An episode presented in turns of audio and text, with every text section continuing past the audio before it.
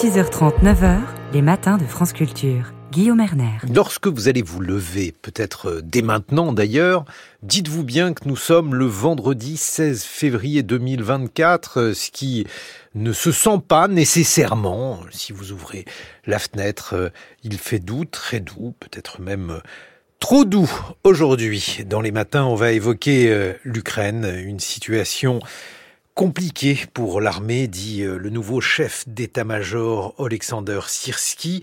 Et puis, euh, dans environ une heure, nous serons en compagnie d'une grande voix noire, Tanisi Coates, journaliste, écrivain américain. Il publie Entre le monde et moi, lettre à mon fils aux éditions Autrement. En attendant, il est 6h30 sur France Culture.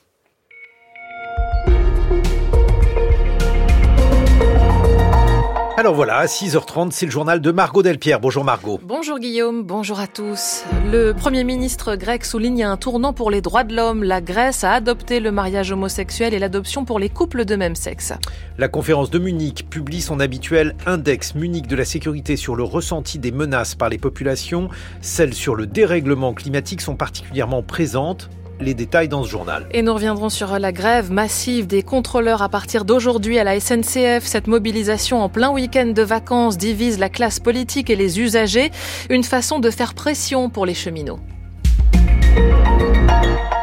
Le projet de loi, de loi est désormais adopté à une large majorité. Le Parlement grec a voté pour le mariage homosexuel, un tournant tant inattendu que majeur pour la société grecque. Le pays va devenir le 17e européen, le premier chrétien orthodoxe au monde à légaliser le mariage et l'adoption d'enfants de couples homosexuels. À Athènes, la correspondance d'Angélique Kouronis. Applaudissements sans fin à l'intérieur de l'hémicycle du Parlement grec, cris de joie et drapeaux arc-en-ciel qui claquent au vent à l'extérieur.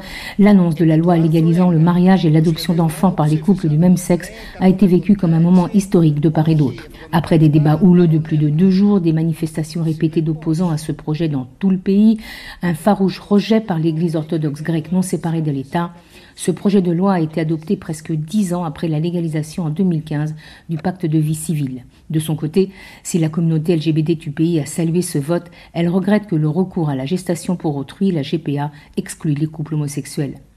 Le texte porté par le Premier ministre lui-même a été approuvé par 176 députés sur 254.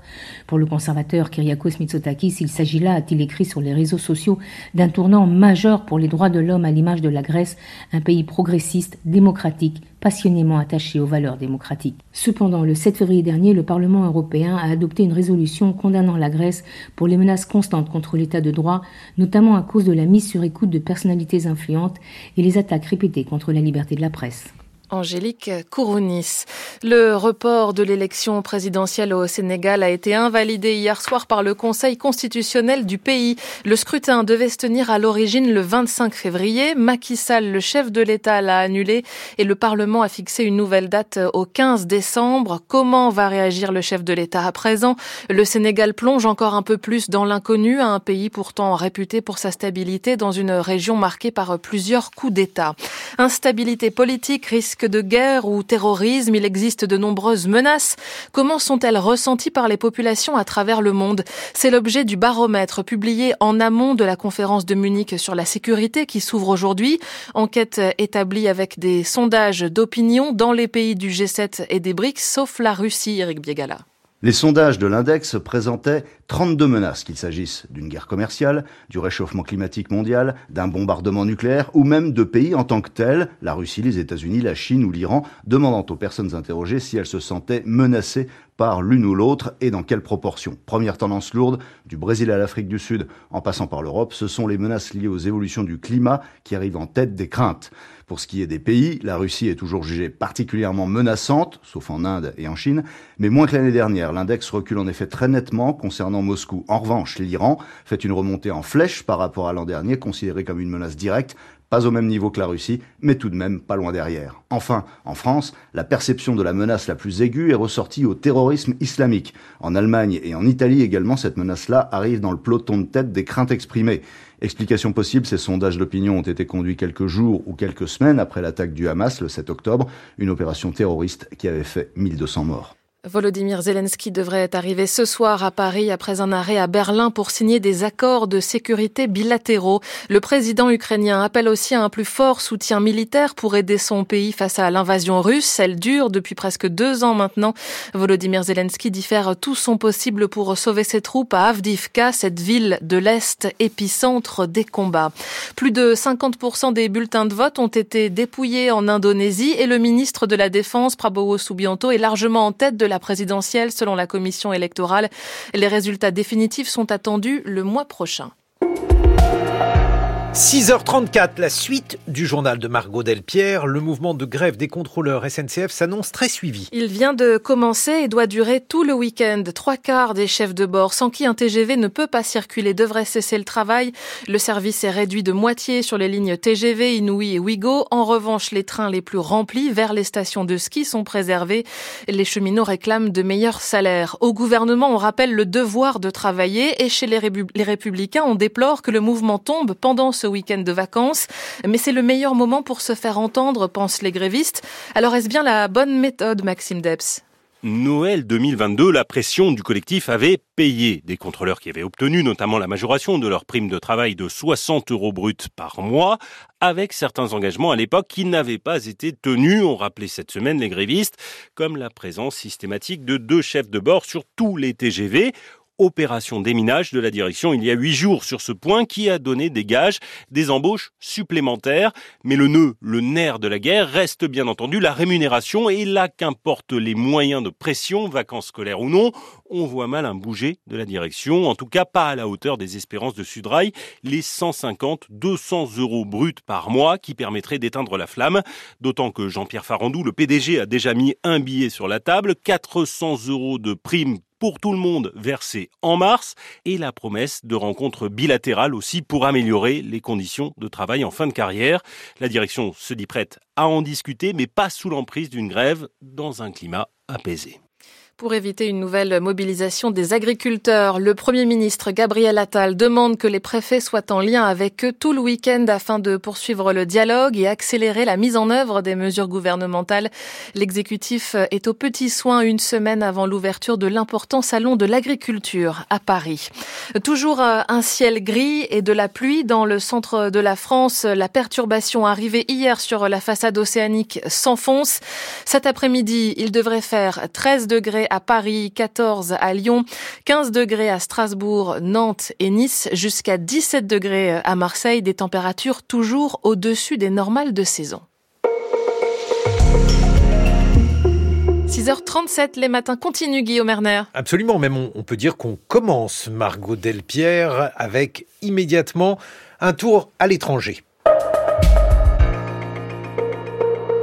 Les échos de la planète, les vôtres, Ninoc Louis, bonjour. Bonjour. Où est donc Rocio San Miguel? Cette avocate vénézuélienne, arrêtée vendredi à l'aéroport de Caracas, est portée disparue depuis.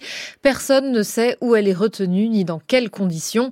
Elle est accusée de trahison, de terrorisme et de tentative de coup d'État contre le président Nicolas Maduro. Des accusations absurdes, dénonce son avocat sur AP News.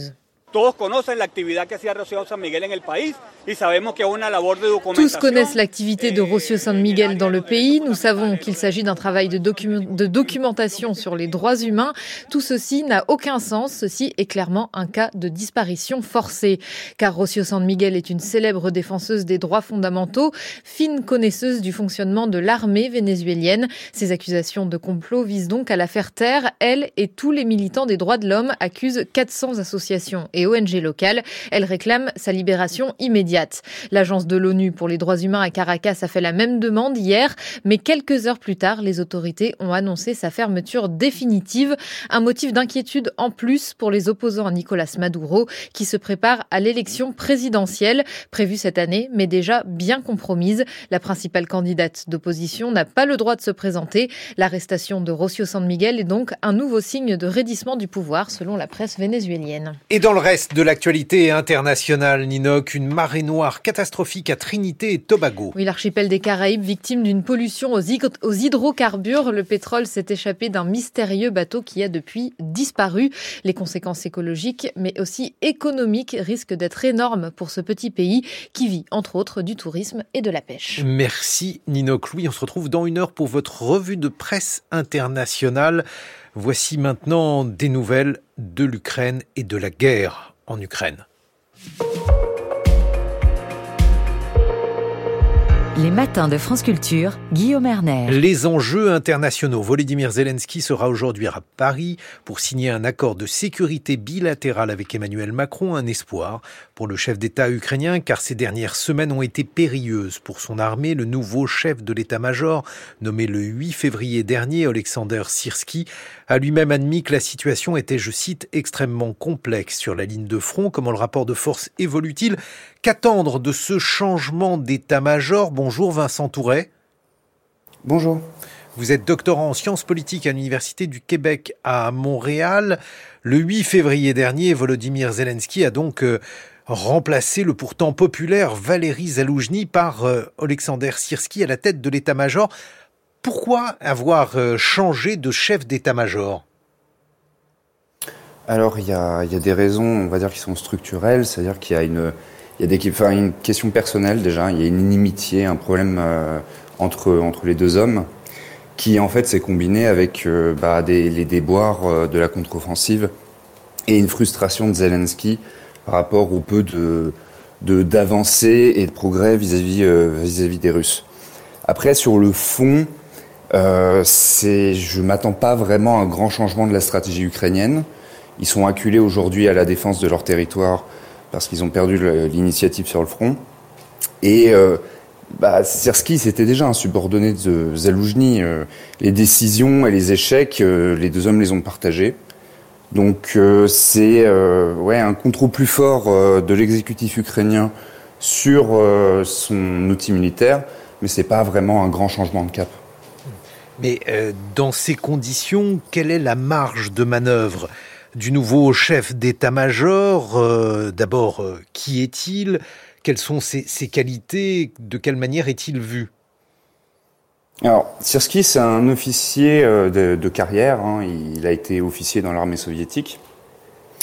et c'est un officier, si vous voulez, le message, c'est celui de, de monter une défense plus, inflexible en fait vis-à-vis des Russes.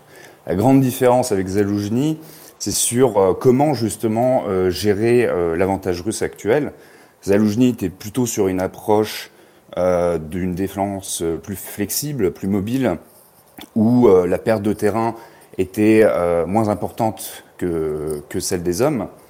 Et Sersky, de l'autre côté, a été beaucoup critiqué sur justement l'idée que, que le terrain valait presque plus que les hommes.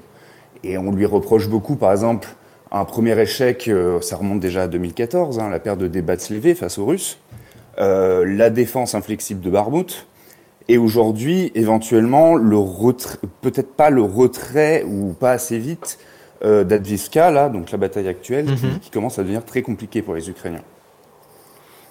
Donc une situation effectivement qui devient de plus en plus périlleuse. Là, en fait, tout le monde l'a compris, il a été annoncé une nouvelle étape de la guerre. Est-ce que c'est de la rhétorique ou euh, est-ce que ça recouvre effectivement quelque chose de, précis euh, selon vous, Vincent Touret Alors on est effectivement dans une étape nouvelle de la guerre parce que il y a une militairement il y a un basculement en fait de la nature de l'état des forces ukrainiennes qui sont beaucoup. Déjà, l'armée ukrainienne n'est plus du tout la même armée en termes de taille. On est aujourd'hui sur vraiment une armée de masse. Mmh, mmh, mmh. Elle, a, elle, a, plus que doublé.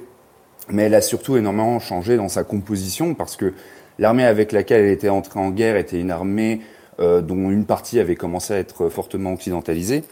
Et l'armée aujourd'hui que l'armée ukrainienne euh, dispose, en fait, c'est une armée beaucoup plus euh, bah, de levée en masse, où les compétences se sont beaucoup plus diluées où euh, le matériel, lui, a progressé, mais c'est beaucoup plus diversifié, ce qui crée beaucoup de problèmes de maintenance. Et donc l'Ukraine aujourd'hui est confrontée en fait à un problème de reconceptualisation de sa force, de comment, de comment la réorganiser.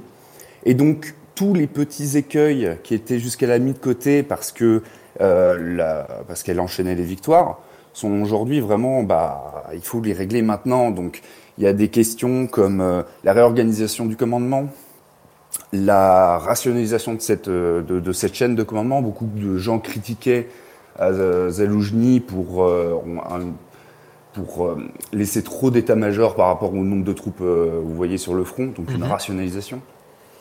Euh, et puis, euh, bah, la grande question, notamment, ça, c'est les, prochains grands défis à venir, c'est va-t-il falloir une nouvelle vague de mobilisation?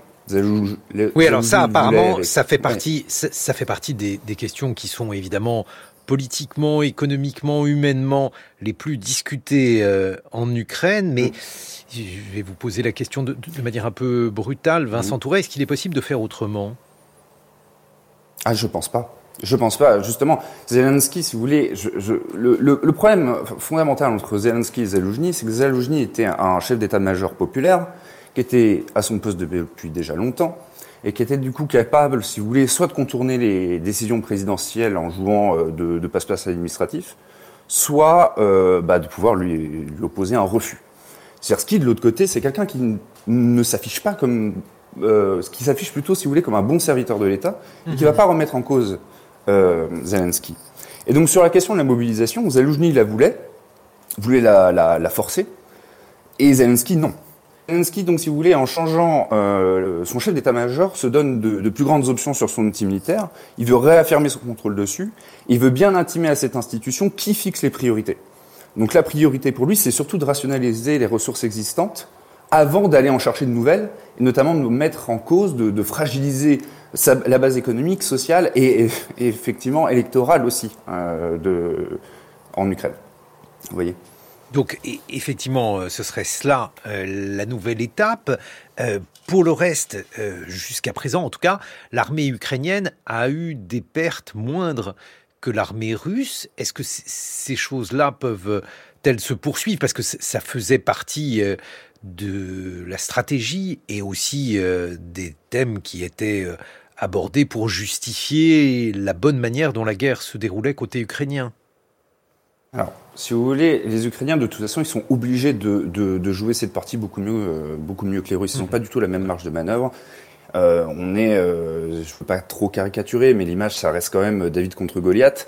Et David, si vous voulez, il faut qu'il vise précisément. Goliath, il peut prendre des coups et continuer le combat. L'Ukraine, pas du tout. C'est une règle, enfin, c'est de base dans ce conflit l'efficacité ukrainienne, l'efficacité de, ses, armes, de, ses hommes, la volonté de combattre, elle est toujours présente.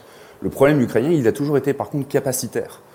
Euh, donc, quand on voit par exemple une bataille comme Advivka, comme actuellement, ou même Bakhmut auparavant, on voit que les Russes sont toujours, euh, sont toujours très incompétents, euh, qu'ils continuent à sacrifier des ressources très très importantes, autant matérielles que humaines. Hein. Advivka, ça dépasse l'entendement. Bakhmut, c'était déjà catastrophique, mais on est sur des ratios de pertes, notamment sur les véhicules qu'on est capable de documenter, où on est sur 14 véhicules russes détruits pour un Ukrainien. Euh, on, a peut-être, sur la bataille d'Advivka, autant de pertes russes humaines que sur le reste de la mer, euh, de, la guerre, pardon. Mmh. On est sur du 13 000 à 20 000. Mais, comment cela se fait-il? C'est-à-dire qu'il y a un tel écart euh, entre les ressources de part et d'autre, ressources en matériel et hélas en hommes euh, qu'il est possible pour les Russes de sacrifier euh, tant d'hommes et de matériel? Je pense qu'en Russie, il y a eu. Euh, comment dire Ils ont créé un roman national déjà, centré énormément sur la, mémoire de la Seconde Guerre mondiale, qui met en avant le sacrifice du pays pour sa défense, etc. Et ce discours euh, est devenu l'idéologie de l'État de façon très mortifère. Et cet État euh, est, un État qui est de, il est même plus, enfin, on n'est pas sur du totalitaire, mais on est quand même sur un État très, très, très autoritaire, euh, pour qui les mmh. ressources humaines euh, sont moins importantes que le conflit en Ukraine, qui pour lui est devenu existentiel à tort ou à raison. Mmh. Vladimir Poutine estime, ça a l'air d'être son idéologie personnelle en tout cas, que la Russie ne peut, plus ne peut pas exister, ne peut pas continuer à survivre dans le monde actuel sans qu'elle réintègre une partie, tout ou partie de l'Ukraine euh, aujourd'hui. Mhm. Bon, alors on, comprend bien effectivement euh, la différence euh, qu'il y a aujourd'hui entre ces deux pays. Est-ce que l'on pourrait imaginer, Vincent Touret, un, conflit gelé? Parce que finalement, c'est un peu à ce à quoi on, assiste. Est-ce que les choses pourraient demeurer en état? Est-ce qu'il est imaginable que se réalise un tel scénario? Alors je n'y crois pas du tout. Euh, militairement euh, actuellement et euh, sur les questions politiques. Quand on parle de geler un conflit, c'est bien qu'il y a une volonté déjà de le faire pour les deux parties ou pour des tiers qui permettraient justement d'empêcher les deux parties de, continuer à se battre, ou alors parce que bah, militairement les choses sont effectivement bloquées. Aujourd'hui, le conflit n'est pas du tout bloqué. il dépend des actions des uns et des autres, et ça nous concerne directement. le front aujourd'hui penche à l'avantage des Russes, pas parce que les Ukrainiens sont devenus mauvais ou parce qu'il y a un effondrement du moral ou je ne sais quoi, parce que c'est tout simplement parce que nous, qui sommes déterminants dans euh, le soutien matériel à l'Ukraine, n'ont pas été à la hauteur. Et les Russes, de la même façon, ont été proactifs pour euh, régler leurs problèmes, notamment d'approvisionnement en artillerie de munitions en allant chercher la Corée du Nord ou l'Iran, et euh, en faisant la mobilisation partielle. Le front, aujourd'hui, c'est un effort, si vous voulez, de tous les jours, euh, pour qu'il ne bouge pas. Le front, il n'est pas du tout figé. Euh, et il, ne semble pas devoir se figer à, moyen et long terme. Les deux États n'ont pas du tout épuisé leurs ressources respectives. Et puis vient du coup la question politique de, euh, c'est, vous savez, on, appelle l'Ukraine à négocier. la question, c'est quelle paix elle peut attendre, mmh. quelle proposition de paix elle peut attendre de la Russie, qui va lui permettre de lui assurer à l'Ukraine que la Russie ne va pas servir de, négociation comme d'une tactique, comme d'un alibi pour se reconstituer et réattaquer dans un, deux, trois ans, euh, beaucoup plus tard. Personne ne se fait d'illusions là-dessus. Donc euh, pas de conflit gelé, euh, mais alors dans ces circonstances, on voit mal comment l'Ukraine pourrait accepter de négocier. Bah oui, si vous voulez, les conditions ne sont pas du tout réunies. Déjà parce qu'on ne lui propose pas sérieusement euh, des, options crédibles de négociation. Euh, parce qu'en plus, elle pense qu'elle peut militairement euh, remporter le conflit. C'est pas du tout devenu une option non crédible. et puis parce qu'elle n'a encore une fois aucune garantie que la partie adverse respecterait les, des accords de paix s'il y en avait. Bien sûr, Vincent Touret, merci euh, beaucoup. Je rappelle que vous êtes doctorant en sciences politiques à l'Université du Québec à Montréal et chercheur associé à la Fondation pour la recherche stratégique sur la culture stratégique russe. Dans quelques instants, Alexandra Delbo. Avec Science et ce matin, on s'intéresse au poids d'un trou noir très massif, comment réussir à le faire monter sur une balance? France Culture. L'esprit d'ouverture. Aujourd'hui dans les Midis de Culture. Géraldine Mousna-Savoie. Quelles expos photos ne faut-il pas louper? Nos critiques vous disent tout. Nicolas Herbeau. Le titre de la pièce est très parlant. Le silence, d'après l'œuvre du cinéaste italien Antonioni, dans cette mise en scène proposée à la Comédie Française, tout passe par l'absence de mots, un spectacle intense, rencontre avec la metteuse en scène Lorraine de Sagazan et l'auteur Guillaume Poix. Les midis de culture, du lundi au vendredi à 12h sur France Culture, franceculture.fr et l'appli Radio France. 6h52 et c'est sur France Culture. Avec Science et puis avec vous, Alexandra Delbo, bonjour. Bonjour Guillaume. Alors, ce matin, il s'agit de mettre un trou noir très massif, très lointain, sur une balance. C'est à peu près ça. Comment peser les objets les plus massifs que l'on connaisse, bien qu'il y ait une grande gamme de tailles chez eux? On trouve dans l'univers des petits trous noirs, ce sont les plus communs. On parle de trous noirs stellaires. Ils font 10 à 20 fois la masse de notre Soleil. Il y a les trous noirs intermédiaires, entre deux tailles donc, et puis les supermassifs, des trous noirs géants qui font plusieurs millions, voire milliards de fois la masse de notre Soleil. Cela se trouve au centre des galaxies. Nous en avons un chez nous, au cœur de la Voie lactée. C'est Sagittarius A étoile et il a été déjà pesé. Il fait 4,3 millions de masses solaires.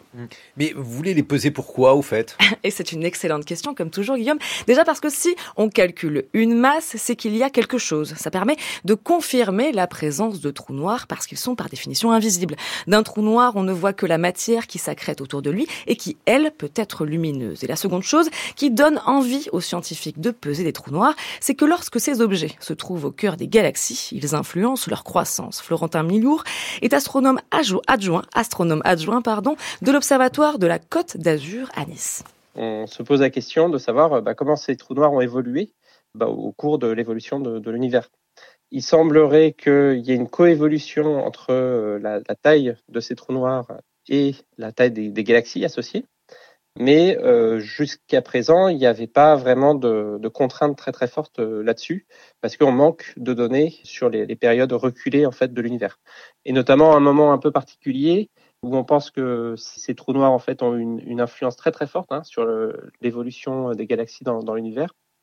Euh, c'est ce qu'on appelle le, le, midi cosmique, qui est quelques milliards d'années après le, début de l'univers, donc euh, à peu près 2 milliards d'années après la formation de l'univers.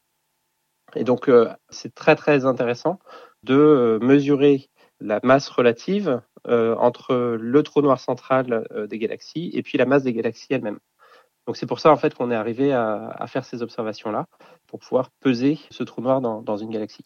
Peser des trous noirs, on l'a déjà fait et pour ça pas de balance Guillaume, mais il y a plusieurs méthodes. La plus directe, c'est de mesurer les orbites des étoiles qui tournent juste autour, très près du trou noir. En retraçant quelle est la trajectoire de l'ensemble d'entre elles, orbite après orbite, on peut estimer avec quelle force le trou noir les attire à lui et ça permet d'en déduire sa masse. C'est ce qui avait été fait avec l'instrument Gravity du Very Large Telescope pour notre trou noir et qui avait valu le prix Nobel de physique en 2020 à Reinhard Ganzel. Mais quand le trou noir est loin et qu'on veut comprendre ce qu'il s'est passé pendant ce fameux midi cosmique, le boom des galaxies, il faut ruser avec une méthode plus perfectionnée, soit la dernière évolution de Gravity, Gravity Plus, le graal de l'interférométrie. C'est ce qu'a fait cette nouvelle étude parue dans Nature et dont ce chercheur est co-auteur.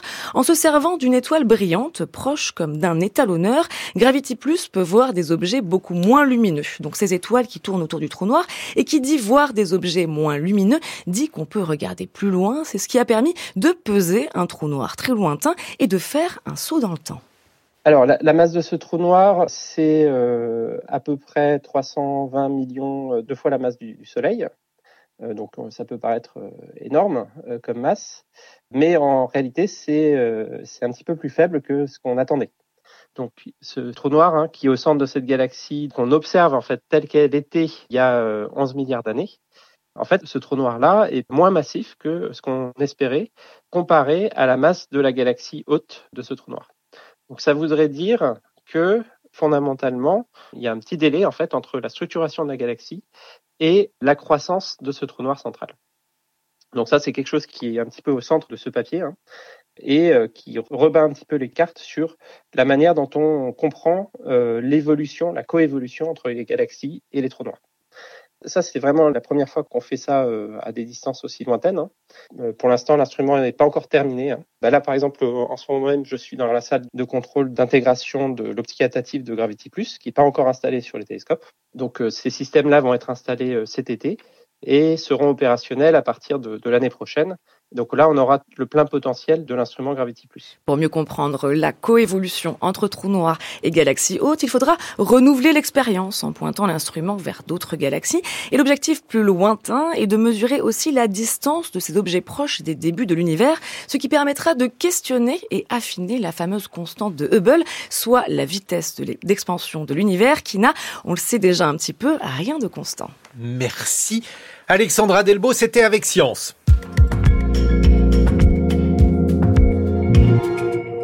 6h57 sur France Culture, l'heure de votre humeur du jour, Guillaume. Et aujourd'hui, une grande holding va rassembler deux grandes entreprises publiques. Oui, ces deux entreprises qui vont être réunies pour être plus fortes face à la concurrence internationale, ce sont, vous les aviez reconnus, la SNCF et la Française des Jeux. Alors ça fonctionne un peu de la même façon hein, désormais. Vous achetez un ticket, au moment du tirage, vous recevez un SMS pour vous dire si votre train part ou pas, en somme si votre ticket est gagnant. Alors pour le moment, le PDG de la SNCF a expliqué qu'en cas d'annulation de train ce week-end, vous seriez remboursé à 100%. Vous savez comment c'est, hein, les fusions. Au début, il y a toujours des cafouillages. Bientôt, ça sera comme pour les jeux de grattage, cash ou astro. On achète un billet de train et on sera gagnant ou perdant. Le billet sera nul ou pas. Autre point commun, et pas des moindres, la SNCF et la Française des Jeux sont là pour faire perdre les pauvres et gagner les riches. Alors pour les jeux de tirage et de grattage, c'est évident, hein, c'est une combinaison de l'assommoir et de germinal. Vous n'imaginez quand même pas que les milliardaires et autres oligarques vont acheter un ticket au PMU du coin. Pour la SNCF, c'est la même chose. On a plus de chances de gagner ou de moins perdre quand on est riche. C'est le journal Le Parisien qui révèle ces mécanismes. Aujourd'hui, les trains pour Courchevel, Val d'Isère et Avoriaz ont été privilégiés. Il y a plus de tickets gagnants pour ceux qui vont au ski. Les trains Canada Goose, c'est comme ça qu'on les appelle hein, dans le jargon. Les trains des privilégiés ont été privilégiés sur les trains à l'eau vêtements. Alors concrètement, 100% des acheteurs d'un billet Paris-Saint-Bourg-Saint-Maurice ont remporté le gros lot, un voyage à la neige. Enfin, il n'y a plus de neige, mais ça, c'est encore un autre problème. En revanche, seuls 26% des joueurs ont gagné un voyage dans les corons, puisque 74% des tickets Paris-Lille étaient perdants. Remarquez, Paris-Roubaix, ça se fait très bien à vélo. C'est une manière de plus pour la SNCF de se rapprocher de l'avion. Pour l'instant, la principale façon de distinguer un billet TGV d'un billet avion, c'est que le billet de TGV était plus cher. Maintenant, en plus, comme dans l'avion, les voyageurs les plus fortunés auront des miles. En somme, seuls les voyageurs les plus riches pourront continuer à voyager. Les matins de France Culture. Guillaume Erner. Une grande voix noire, le journaliste américain Tanisi Coates, il publie Entre le monde et moi, lettre à mon fils aux éditions Autrement. Il sera dans ce studio aux environs de 7h40. En attendant, il est 7h sur France Culture.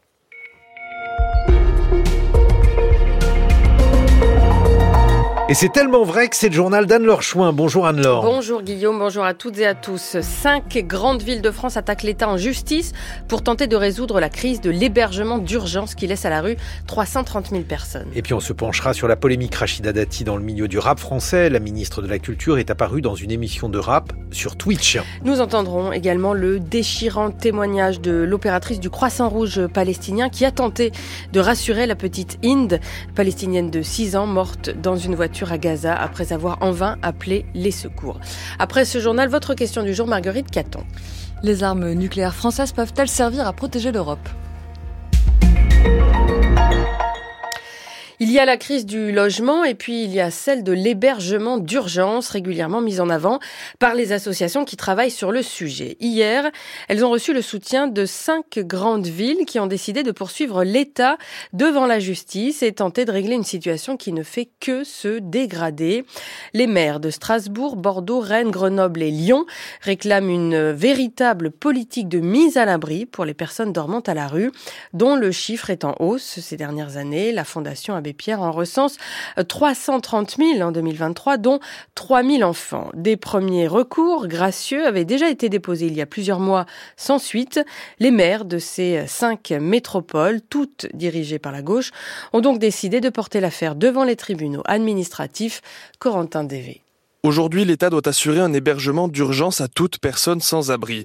Mais ces villes, comme de nombreuses autres, ont été dans l'obligation de prendre les devants et de mobiliser leurs services. Elles demandent donc une refonte du système et le remboursement des frais engagés, une manière symbolique de redemander l'aide de l'État.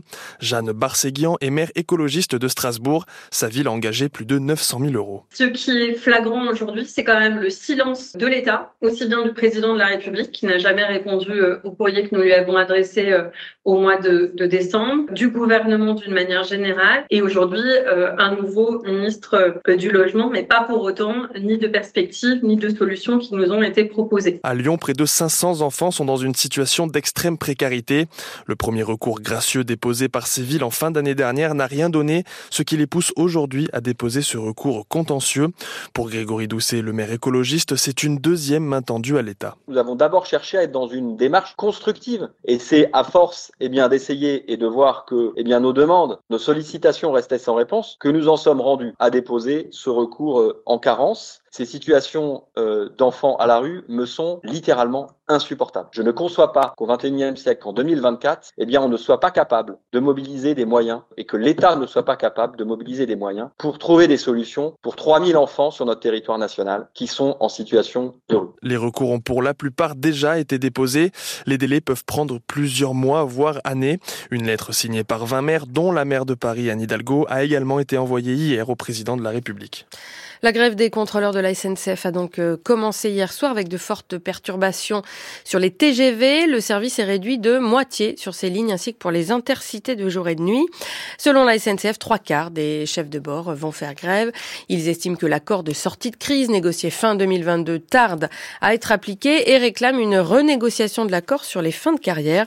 Le président du groupe Les Républicains à l'Assemblée nationale a de son côté déposé une proposition de loi pour interdire les grèves au moment des vacances scolaires. On en parle moins, mais les dockers et travailleurs portuaires sont en grève eux aussi aujourd'hui. La Fédération nationale des ports et docks, CGT, à l'initiative du mouvement, réclame des investissements massifs dans les ports français et refuse par ailleurs l'application de la réforme des retraites aux ouvriers et travailleurs portuaires. Écoutez Serge Coutouris, secrétaire général adjoint de la CGT Port et Dock. Il est interrogé par Sundus Boaker. La première des revendications portées, c'est sur la question de la réforme des retraites qu'on a refusé euh, d'entrer et on a fait partie de ceux qui sont allés dans la rue et nous avions eu à l'époque des engagements bien entendu oraux hein, de dire ne vous inquiétez pas, euh, on aura des discussions qui permettront hein, de ne pas vous impacter puisque dans une profession très touchée par une forte pénibilité, etc., etc. Le gouvernement s'est engagé à se mettre autour de la table. Nous attendons euh, d'avoir des discussions, mais en tout cas, à l'heure d'aujourd'hui, aucune discussion n'est ouverte. Et nous resterons déterminés tant que nous n'obtiendrons pas satisfaction de ne pas être impactés par deux ans de travail en plus dans des métiers et professions qui restent très très très pénibles où l'on meurt avant la moyenne nationale. Alors c'est peut-être un problème de méthodologie qu'a le gouvernement sur la question du dialogue social, comme ils appellent ça. Nous c'est de la négociation, on va dire. En tout cas, on va se faire entendre et on ira jusqu'au bout pour euh, obtenir satisfaction à, nos revendications, que ce soit sur le sujet retraite ou sur les investissements sur lesquels nous comptons dans les semaines et mois à venir pousser et porter euh, notre revendication des 10 milliards nécessaires pour les ports français. 90% de ces ports prévoient de rester à l'arrêt aujourd'hui. De nouvelles mobilisations auront lieu les 22 et 27 février prochains. La vidéo tourne depuis plusieurs jours déjà et elle a fait beaucoup réagir, celle de la ministre de la Culture, Rachida Dati, et de son apparition remarquée dans une émission de rap euh, sur la plateforme Twitch, le DVM Show. Premier politique à réagir, Jordan Bardella, le président du parti d'extrême droite, qui reproche à la ministre de légitimer un programme où les rappeurs feraient, selon lui, la promotion permanente du deal. Après ces propos, le créateur de l'émission porte plainte pour diffamation. Mais la venue de Rachida Dati à ce DVM show fait réagir aussi dans le milieu du rap, qui pour une partie euh, de ces artistes ne comprend pas la venue de cette ancienne ministre de Nicolas Sarkozy, qui à l'époque avait eu des propos polémiques sur les banlieues. Laura Dulieu. Avec votre matériel, vous venez, vous installez tout et vous venez me faire un, une invitation au ministère de la Culture, ni plus ni moins, dans ce studio d'Aulnay-sous-Bois. Le tout sur Twitch, une plateforme à l'audience très jeune. Le coup de com est réussi pour Rachida Dati, même s'il n'est pas le premier dans le genre, rappelle Benjamin Veil, autrice de l'essai sur le rap à qui profite le sale. Gineco avait soutenu Sarkozy en 2007. Diams a été appelé pour faire la promo de Ségolène Royal. C'est pas complètement nouveau que les politiques ont compris que le rap était une moyen de toucher les jeunes. Elle a voulu faire un peu comme Macron avait fait euh, sur Bouscapé disait juste avant sa réélection, il y a un sentiment de réussite, il y a un sentiment d'ascension sociale quand l'institutionnel vient vous adouber et vous ne voyez pas forcément tout de suite l'instrumentalisation. Une instrumentalisation dont s'insurgent beaucoup d'internautes et de personnalités du rap qui rappellent par exemple cette déclaration de Rachida Dati en 2007. Alors, ministre de quoi De la rénovation urbaine à coup de Karcher. Ministre de la rénovation urbaine à coup de Karcher. Voilà comment s'imagine l'ancienne ministre de Nicolas Sarkozy. Elle avait aussi poursuivi plusieurs groupes de rap pour leurs textes engagés. Après avoir assumé, le créateur de l'émission s'est finalement excusé, expliquant qu'il ne connaissait pas le passé de Rachida Dati. Une dépolitisation problématique selon Benjamin Veil à mesure que le rap se démocratise et s'éloigne donc parfois de ses racines contestataires. Les jeunes s'intéressent de moins en moins à la politique, mais parce que la politique les a énormément abandonnés quand même. Il y a une partie de la jeunesse, et pas que dans les quartiers, loin de là, qui est complètement dépolitisée, qui n'a aucune connaissance politique. Le rap qui a quand même un ADN, qui a un ADN antiraciste, et autour justement d'anti-institutionnel, là pour le coup, le rap s'institutionnalise clairement. Et dans un message sur X adressé aux critiques de l'extrême droite, Rachida Dati affirme qu'un ministère de la culture dont se sentirait exclu des créateurs ne serait pas un ministère de la culture. Elle aura du lieu. 7h08 sur France Culture. Comment va réagir Macky Sall, le président sénégalais, après la décision du Conseil constitutionnel? Ce dernier a invalidé hier le report de la présidentielle décidé par le même Macky Sall, une annulation des élections qui avait ulcéré l'opposition et une partie des Sénégalais descendus dans la rue. Le pays est en proie depuis à une grave crise politique. Le Sénégal qui faisait pourtant figure de pays stable dans cette région marquée par les coups d'État. Deux nouveaux appels à manifester ont été lancés pour ces prochains jours. On y reviendra plus largement dans le journal de 8 heures. Nous en avions parlé dans nos journaux l'agonie insupportable de la très jeune palestinienne Inde Rajab, 6 ans, morte après avoir passé 3 heures au téléphone avec le Croissant Rouge palestinien. L'ONG n'avait pas pu la secourir alors qu'elle était restée seule dans l'habitacle d'une voiture, entourée des dépouilles de six membres de sa famille. C'était le 29 janvier dans une zone de Gaza où tiraient des chars israéliens. Le 10 février, Inde était retrouvée morte avec ses proches et deux ambulanciers partis à son secours. Thibault Lefebvre, notre correspondant à Jérusalem, a pu rencontrer celle qui l'a accompagnée au téléphone pendant ces dernières heures. Elle s'appelle Rana. Elle est opératrice pour le Croissant Rouge de Ramallah, en Cisjordanie occupée. Écoutez ce reportage. Il y a la voix terrorisée de la fillette et puis celle de Rana, qui fait tout ce qu'elle peut pour la rassurer. L'échange dure près de trois heures. Imaginez la scène, une petite fille dans une voiture pleine de cadavres. Parfois, elle me disait, ils sont tous en train de dormir. Et à d'autres moments, ils sont tous morts, il y a du sang partout, il y a des tirs. Même un adulte ne pourrait pas faire face à une telle situation. Mettez-vous à la place de Hind. La scène est effroyable et pourtant Rana garde son sang-froid jusqu'au moment où le jour commence à tomber. Hind appelle à l'aide. Sa voix était pleine de tristesse et de détresse. Elle m'a dit J'ai peur du noir. Elle m'a demandé de lui promettre que j'allais la sortir de là. Elle m'a dit Dans combien de temps tu seras là J'ai répondu Une heure. Finalement, une heure et demie s'est écoulée et nous n'avions toujours envoyé personne. Elle a insisté. Tu m'avais pourtant dit que tu serais là dans une heure. Où es-tu?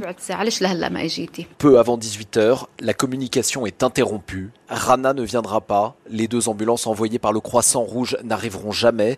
Derrière le bureau de l'opératrice, il y a désormais trois photos. Celle de Hind entourée des visages de deux hommes, Youssef et Ahmed. Ils sont morts le même jour. Ils étaient les derniers secouristes du Croissant Rouge à continuer à aller sauver des vies au nord de Gaza. Et la communauté internationale redouble ce matin ses appels pour dissuader Israël de lancer une offensive à grande échelle à Rafah.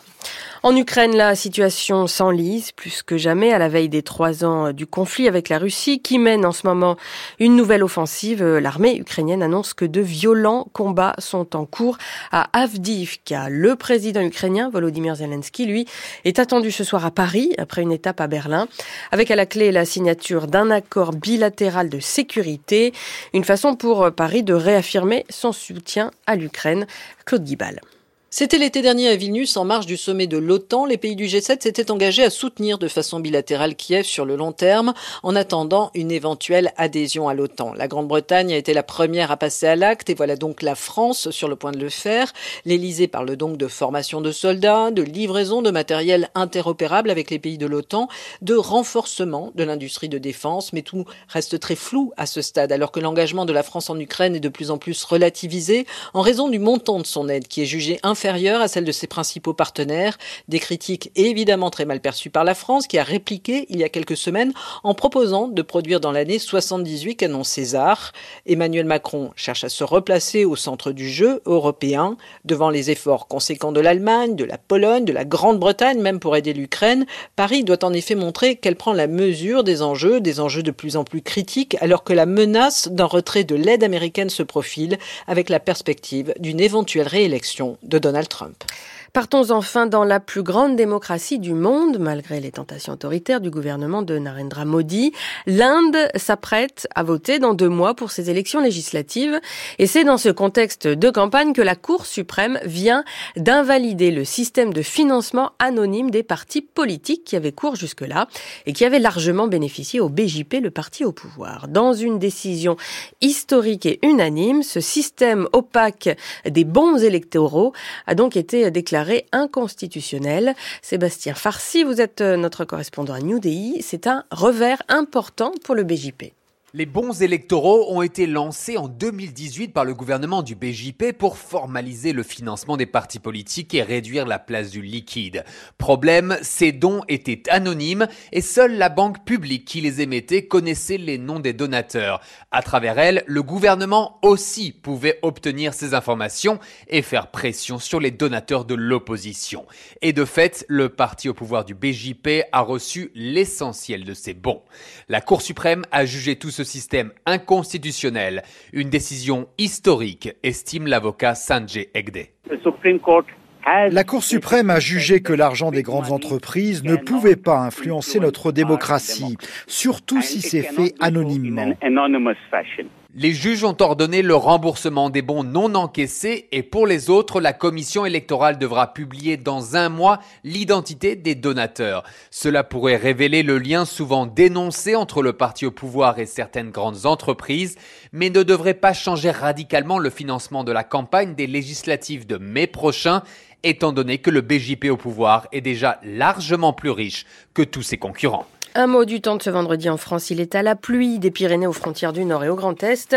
Ailleurs, alternance de nuages et d'éclaircies. Les températures 6 à 12 degrés ce matin, 11 à 15 cet après-midi sur la plupart des régions, jusqu'à 19 degrés dans le sud-est et encore. C'est la fin de ce journal et la suite des matins de culture Guillaume Erner. Mais tout à fait, Anne-Laure Chouin, avec dans quelques secondes la question du jour de Marguerite Caton. Les armes nucléaires françaises peuvent-elles protéger l'Europe? Et à 7h14, voici un jour historique. Pour la première fois de l'année, c'est la journée mondiale de...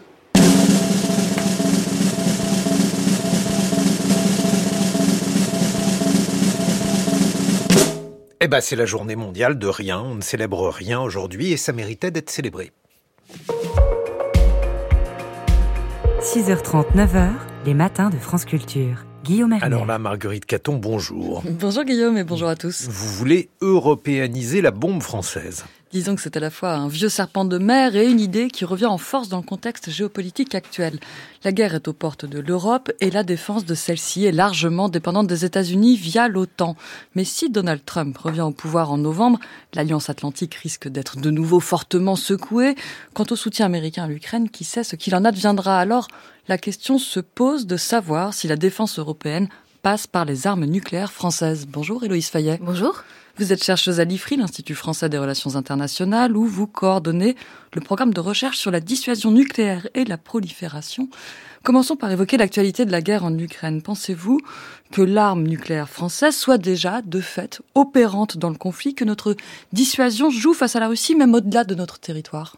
Oui, très clairement, la dissuasion française contribue à la dissuasion nucléaire de l'OTAN.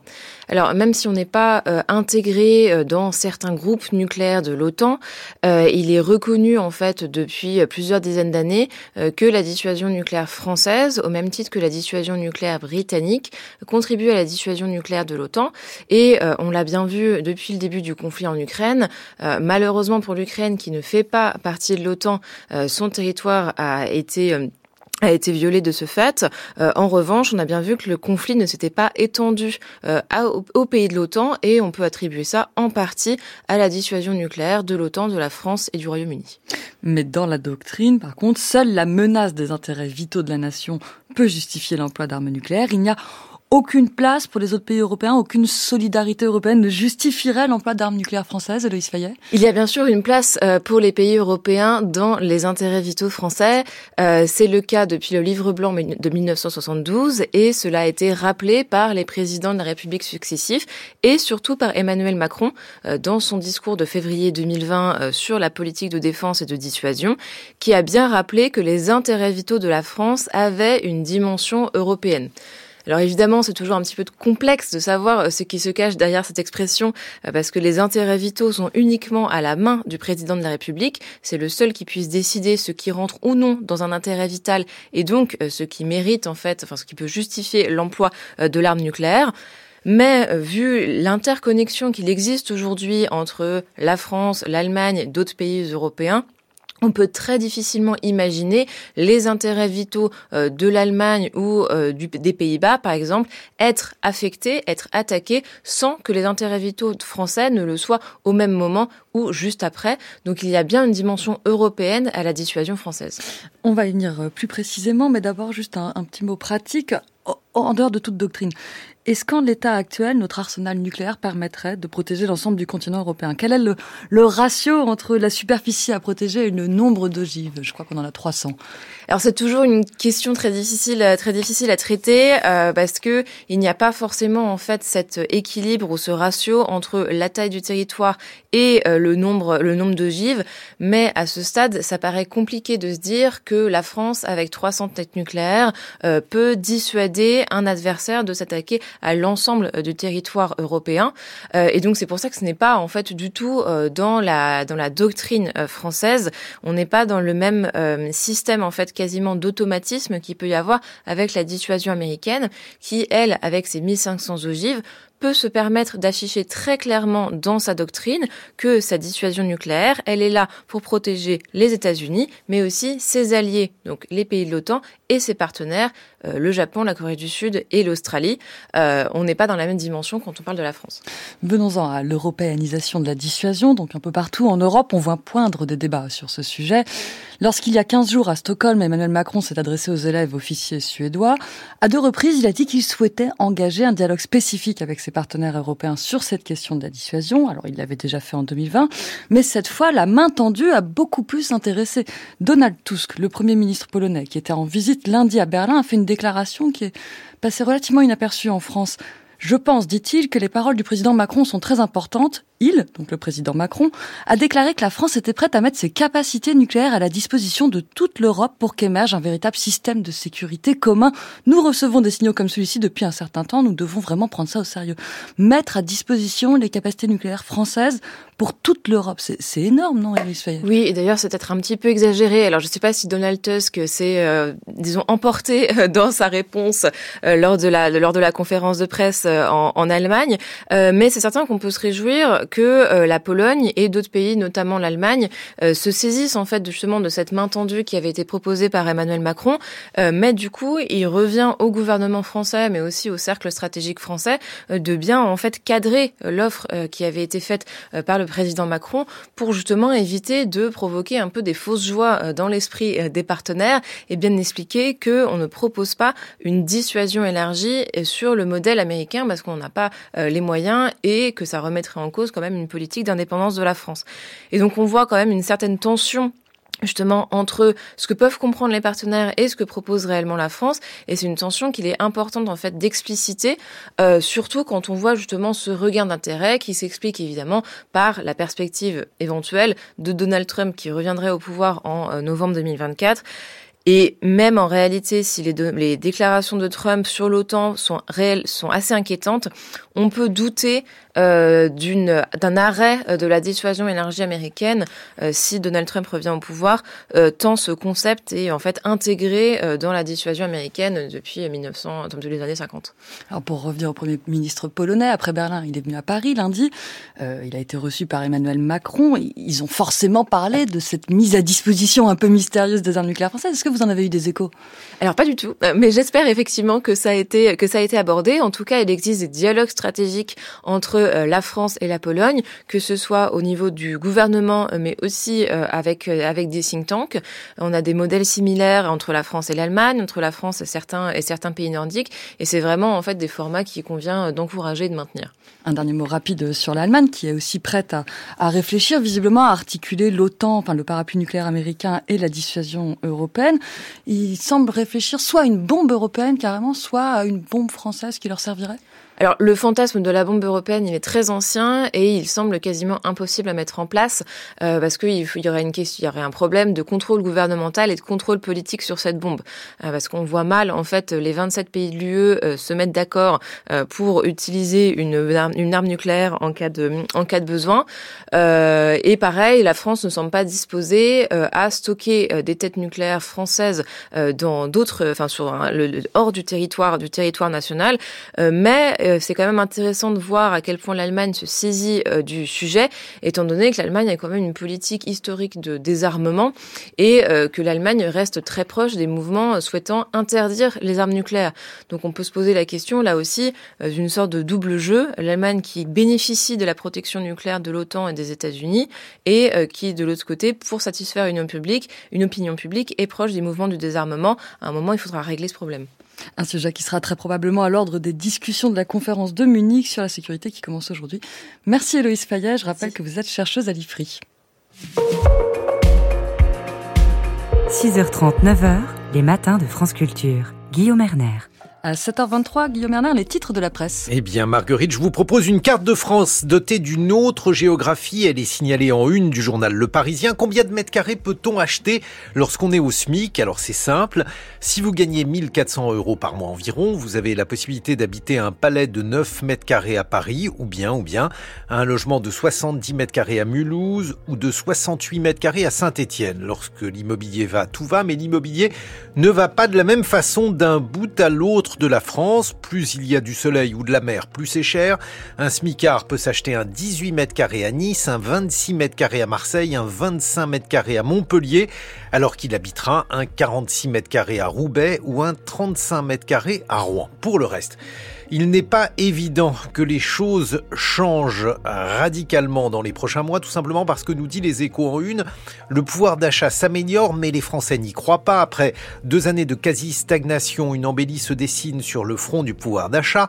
Dans une étude, l'Observatoire français des conjonctures économiques table sur une hausse de 1% du pouvoir d'achat cette année, mais comme le disent les échos, le ressenti individuel, c'est la formule, demeure éloigné des moyennes statistiques. C'est un peu comme si les Français étaient des hypochondriaques de l'économie ou du porte-monnaie. L'autre thème très présent dans vos journaux, on l'a évoqué aujourd'hui dans les enjeux internationaux à 6h40, c'est l'Ukraine, la une de l'opinion. Ni la France ni l'Europe ne vont lâcher l'Ukraine, écrit Jean-Dominique Merchet. La France reste fermement engagée aux côtés de l'Ukraine alors que le ciel s'assombrit à Washington, écrit-il, tandis que Libération propose aujourd'hui le Libé des Ukrainiens de Kiev à Kharkiv, de Lviv à la ligne de front, un numéro spécial à la rencontre d'un pays meurtri mais debout deux ans après le début de l'invasion russe. Alors le Libé des, Ukrainiens, ça n'est pas triste, c'est pire que ça. Des photos de famille, de soldats, parfois de soldats en famille. On a l'impression de revoir en couleur de vieilles photos en noir et blanc, comme le dit un photographe ukrainien dans ses pages de libération. Il s'appelle Evgeny Maloletka. Je déteste toutes mes photos parce qu'elles existent. 7h25, c'est l'heure du comme personne. Une femme républicaine et catholique à la tête de l'Irlande du Nord, c'était impensable il y a encore quelques années. Michelle O'Neill est devenue première ministre deux ans après la victoire de son parti, le Sinn Féin. Lors des élections législatives, elle occupe ce poste sans renier son objectif d'une Irlande unie. Richard Place, notre correspondant au Royaume-Uni, dresse son portrait. Son père appartenait à l'IRA, l'armée républicaine irlandaise. Il a purgé de longues peines de prison pour ses activités contre l'armée britannique pendant la guerre civile. Dans le comté de Tyrone, au centre de l'Irlande du Nord, il occupait des fonctions au sein d'une brigade connue pour avoir assassiné des militaires qualifiés d'occupants. L'un de ses cousins, actif au sein de cette même brigade, a été tué par des soldats. Michelle O'Neill avait alors 14 ans. C'est dans ce contexte qu'elle a grandi. La retrouver aujourd'hui à ce poste semble irréel. Mes parents et grands-parents n'auraient jamais imaginé qu'un jour comme celui-ci arriverait, mais maintenant c'est fait. Un difficile travail commence donc pour essayer de faire en sorte que la cogestion du pays fonctionne. Il faut régler les problèmes du quotidien tout en plaidant pour un changement constitutionnel. C'est notre aventure pour les dix prochaines années. Ce changement constitutionnel, c'est une île unie. Elle veut une seule et même Irlande, quitter le Royaume-Uni, revenir dans l'Union européenne. D'ailleurs, comme les autres cadres de son parti, elle ne dit pas Northern Ireland, Irlande du Nord, mais North of Ireland, le nord de l'Irlande. Une républicaine dont la famille appartenait à l'IRA, proche de plusieurs anciens dirigeants de cette armée officieuse, c'est déjà un sacré symbole. Mais la vie personnelle de Michelle O'Neill ne la prédestinait pas non plus à cette fonction. Mère à l'âge de 16 ans, elle raconte combien l'école était devenue un environnement toxique pour cette adolescente enceinte. On l'a traitée comme si elle avait la peste, dit-elle aujourd'hui. Son divorce, alors qu'elle milite dans un parti catholique, n'est pas anodin non plus, ce qui fait d'elle une première ministre encore plus atypique, selon Marilou MacDonald, la présidente du Sinn Féin.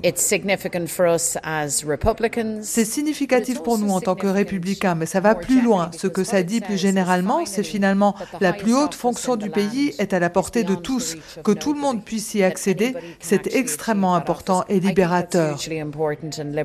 Michel O'Neill n'a pas caché son passé, ni renié ses idéaux, mais pour gagner les élections, le Sinn Féin a fait campagne sur le pouvoir d'achat. Le parti s'est adressé au plus grand nombre, mettant de côté les obsessions du passé.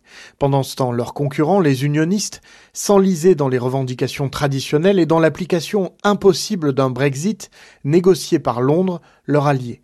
Aujourd'hui, le Sinn Féin est le premier parti d'Irlande du Nord et Michel O'Neill son fer de lance, mais il ne faut pas s'arrêter là, prévient John Finucane, député Sinn Féin de Belfast. Il ne s'agit pas d'obtenir ce poste juste pour pouvoir dire que vous l'avez. Un mandat implique des responsabilités.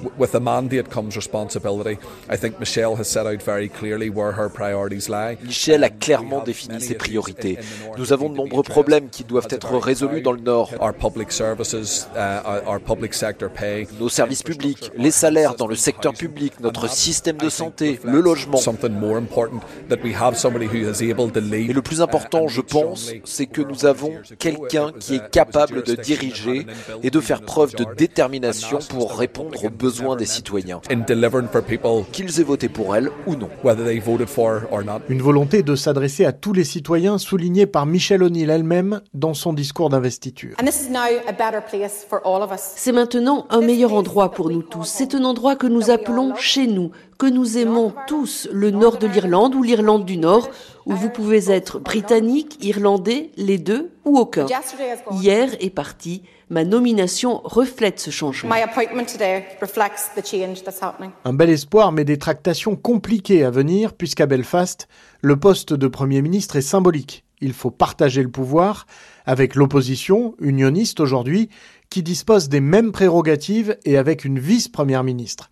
Emma Little Pengely a presque le même âge que Michel O'Neill. Son père aussi a fait de la prison, mais parce qu'il combattait l'IRA, ces deux femmes doivent aujourd'hui diriger le pays ensemble. Le comme personne était signé Richard Place, une grande voix américaine, une grande voix qui incarne la lutte des Noirs américains. Tanisi Coates sera dans ce studio dans une dizaine de minutes. Il publie Entre le monde et moi, Lettre à mon fils aux éditions Autrement. 7h30 sur France Culture.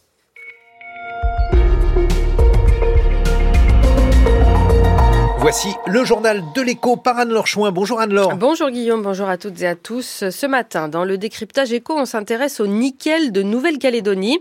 Une ressource éminemment stratégique. Le minerai est utilisé en effet dans la production de batteries pour les voitures électriques. Or, le nickel calédonien, c'est un quart des ressources mondiales disponibles. Mais sur place, la filière est en difficulté. L'État français s'apprête une nouvelle fois à mettre au pot pour tenter de sauver l'une des trois usines de production, 140 millions millions d'euros pour l'usine Prony Resources dans le sud. Quant aux deux autres unités de production, à Nouméa et dans le nord de l'archipel, elles connaissent elles aussi d'importantes difficultés financières. Bonjour Stéphane Robert. Bonjour Anne-Laure. Vous signez ce décryptage éco sur l'avenir du nickel en Nouvelle-Calédonie. Stéphane, il y a quelques jours, l'usine du Nord, celle de Cognambo, a été mise en sommeil. Oui, lundi, en début de semaine, le géant suisse des matières premières, le groupe Glencore, a mis en sommeil l'usine du Nord, dont il est l'un des deux actionnaires. Elle n'a jamais tourné à pleine capacité, à cause de malfaçons, et elle est aujourd'hui endettée à hauteur de 14 milliards d'euros. Et les deux autres usines calédoniennes ne sont pas en meilleure santé, même si leur endettement est plus limité. Il y a l'usine du Sud, Prony Ressources, qui a encore perdu 108 millions d'euros l'an dernier, et puis la SLN, détenue par le français Eramet, située à Nouméa, et dont le déficit a dépassé les 100 millions d'euros en 2023. Leur difficulté vient essentiellement de l'effondrement des cours du nickel, explique l'économiste Philippe Chalmin, spécialiste du marché des matières premières. Un effondrement dû à la montée en puissance depuis quelques années de l'Indonésie, qui détient d'importantes réserves et où les usines de production poussent comme des champignons. L'Indonésie est devenue le premier acteur mondial du nickel avec pratiquement la moitié de la production mondiale. Donc l'Indonésie a une énorme responsabilité et que sur un marché mondial qui la production mondiale de nickel, elle est un peu plus de 3 millions de tonnes. On estime cette année que l'excédent pesant sur le marché serait de l'ordre de 250 000 tonnes, ce qui explique l'effondrement des cours. Et face à l'Indonésie, Stéphane, le nickel calédonien n'est pas concurrentiel, notamment à cause du coût de la main-d'œuvre. Il y a le coût de la main-d'œuvre, effectivement. Les salaires en Nouvelle-Calédonie sont plus élevés qu'en Indonésie. Mais il y a aussi le coût de l'énergie. Les usines calédoniennes sont alimentées pour l'essentiel par des centrales thermiques qui tournent au charbon qu'on importe à grands frais depuis l'Australie. Le résultat, c'est que dans un marché très volatile, une tonne de ferronickel calédonien est bien souvent plus chère à produire que le prix auquel elle est vendue sur le marché mondial. Et donc, les dettes des trois usines, au fil des années, se creuse. Et puis il y a une autre difficulté, elle est politique. Il a été décidé il y a une quinzaine d'années par les responsables politiques locaux et les investisseurs de la mise en œuvre de ce qu'on a appelé la doctrine nickel. Cette doctrine prévoit de transformer le minerai sur place pour produire de la valeur ajoutée. Oui, et parallèlement de limiter considérablement l'exportation de minerais bruts. Les indépendantistes kanak notamment sont très attachés à cette doctrine nickel car ils y voient le moyen de financer l'indépendance de l'archipel et comme ils ont la main sur la plupart des terrains miniers, ils bloquent les exportations de minerais. Or, c'est actuellement la seule activité qui pourrait être rentable. Face à cela, le gouvernement français mène des négociations avec les indépendantistes. Elles sont difficiles. Et puis, il essaie d'inciter les producteurs miniers à investir dans ce qui pourrait être l'avenir du nickel calédonien, la production de nickel batterie pour les voitures électriques. Seulement, les investissements sont considérables et l'économiste Philippe Chalmin n'est pas très optimiste. Dans la situation politique, sociale et économique actuelle, quel est l'inconscient qui réinvestir en Nouvelle-Calédonie? De fait, le géant suisse Glencore, qui a mis l'usine du Nord en sommeil il y a quelques jours, a décidé de limiter la casse et cherche aujourd'hui à s'en aller. Restent donc des usines endettées et un État français qui colmate comme il peut les déficits pour faire perdurer tant bien que mal l'activité.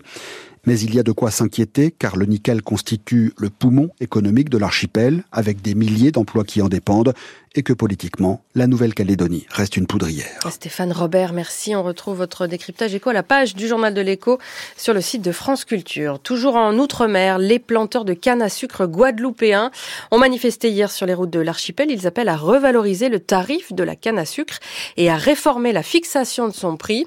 Ils exigent un prix minimum de la tonne de canne à sucre à 160 euros, aide d'État non incluse, contre environ 113 euros actuellement. L'économie du sucre de canne hyper contrainte par les marchés mondiaux n'est pas rentable. Elle ne survit que grâce aux subventions publiques. Les économistes de l'OFCE, organisme de prévision économique, estiment que le pouvoir d'achat en France devrait augmenter de 1% en 2024, soit en moyenne 380 euros, sous l'effet cumulé de la revalorisation des retraites et des revenus du patrimoine. Salaires n'ont donc pas participé à cette hausse du pouvoir d'achat. C'est l'autre enseignement de l'analyse qui pointe que le niveau de salaire réel, c'est-à-dire corrigé de l'inflation, est inférieur aujourd'hui à son, niveau pardon, de 2019. Et puis un CDI senior pour inciter à l'embauche des demandeurs d'emploi à partir de 60 ans. C'est ce que propose le MEDEF au syndicat qui négocie en ce moment sur l'emploi des seniors. Ce contrat incitatif à l'embauche s'ouvrirait à partir de 60 ans et doit permettre d'accompagner le salarié jusqu'à la retraite, éventuellement en cumulant le CDI avec une allocation chômage en cas de baisse de salaire. Une proposition très fraîchement accueillie par les syndicats qui l'estiment inefficace, voire stigmatisante. Prochain journal à 8h, Anne-Laure. Retour sur cette décision inattendue du Conseil constitutionnel sénégalais. Il invalide le report des élections décidé par Macky Sall. Alors que de nouveaux appels à manifester sont lancés. Nous irons en Russie également, où l'opposant Oleg Orlov, ex-dirigeant de l'ONG Mémorial, va être rejugé aujourd'hui pour avoir dénoncé la guerre en Ukraine. Et puis en France, le gouvernement soigne les agriculteurs pour éviter tout nouveau blocage avant le salon de l'agriculture. Merci Anne-Laure Chouin. On file à l'étranger avec la revue de presse internationale. 7h36, votre revue de presse internationale. Ninoc Louis, bonjour. Bonjour. La disparition d'une avocate au Venezuela fait craindre le pire aux défenseurs des droits humains. Où est Rocio San Miguel? Cette question fait les gros titres de la presse vénézuélienne depuis vendredi, jour où cette avocate militante des droits de l'homme a été arrêtée à l'aéroport de Caracas. Elle s'apprêtait à prendre un vol vers Miami avec sa fille. Cette dernière ainsi que plusieurs membres de la famille de Rocio San Miguel ont été à leur tour interpellés le lendemain. La plupart ont depuis été relâchés, mais l'avocate demeure injoignable et personne ne sait où elle se trouve. Ses soutiens dénoncent une disparition forcée.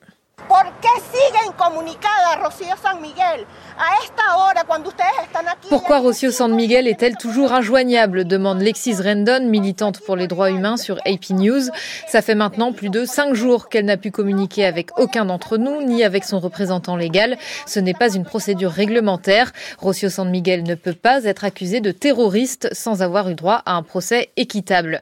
L'avocate est aussi accusée de trahison et de complot euh, contre Nicolas Maduro, rapporte la BBC.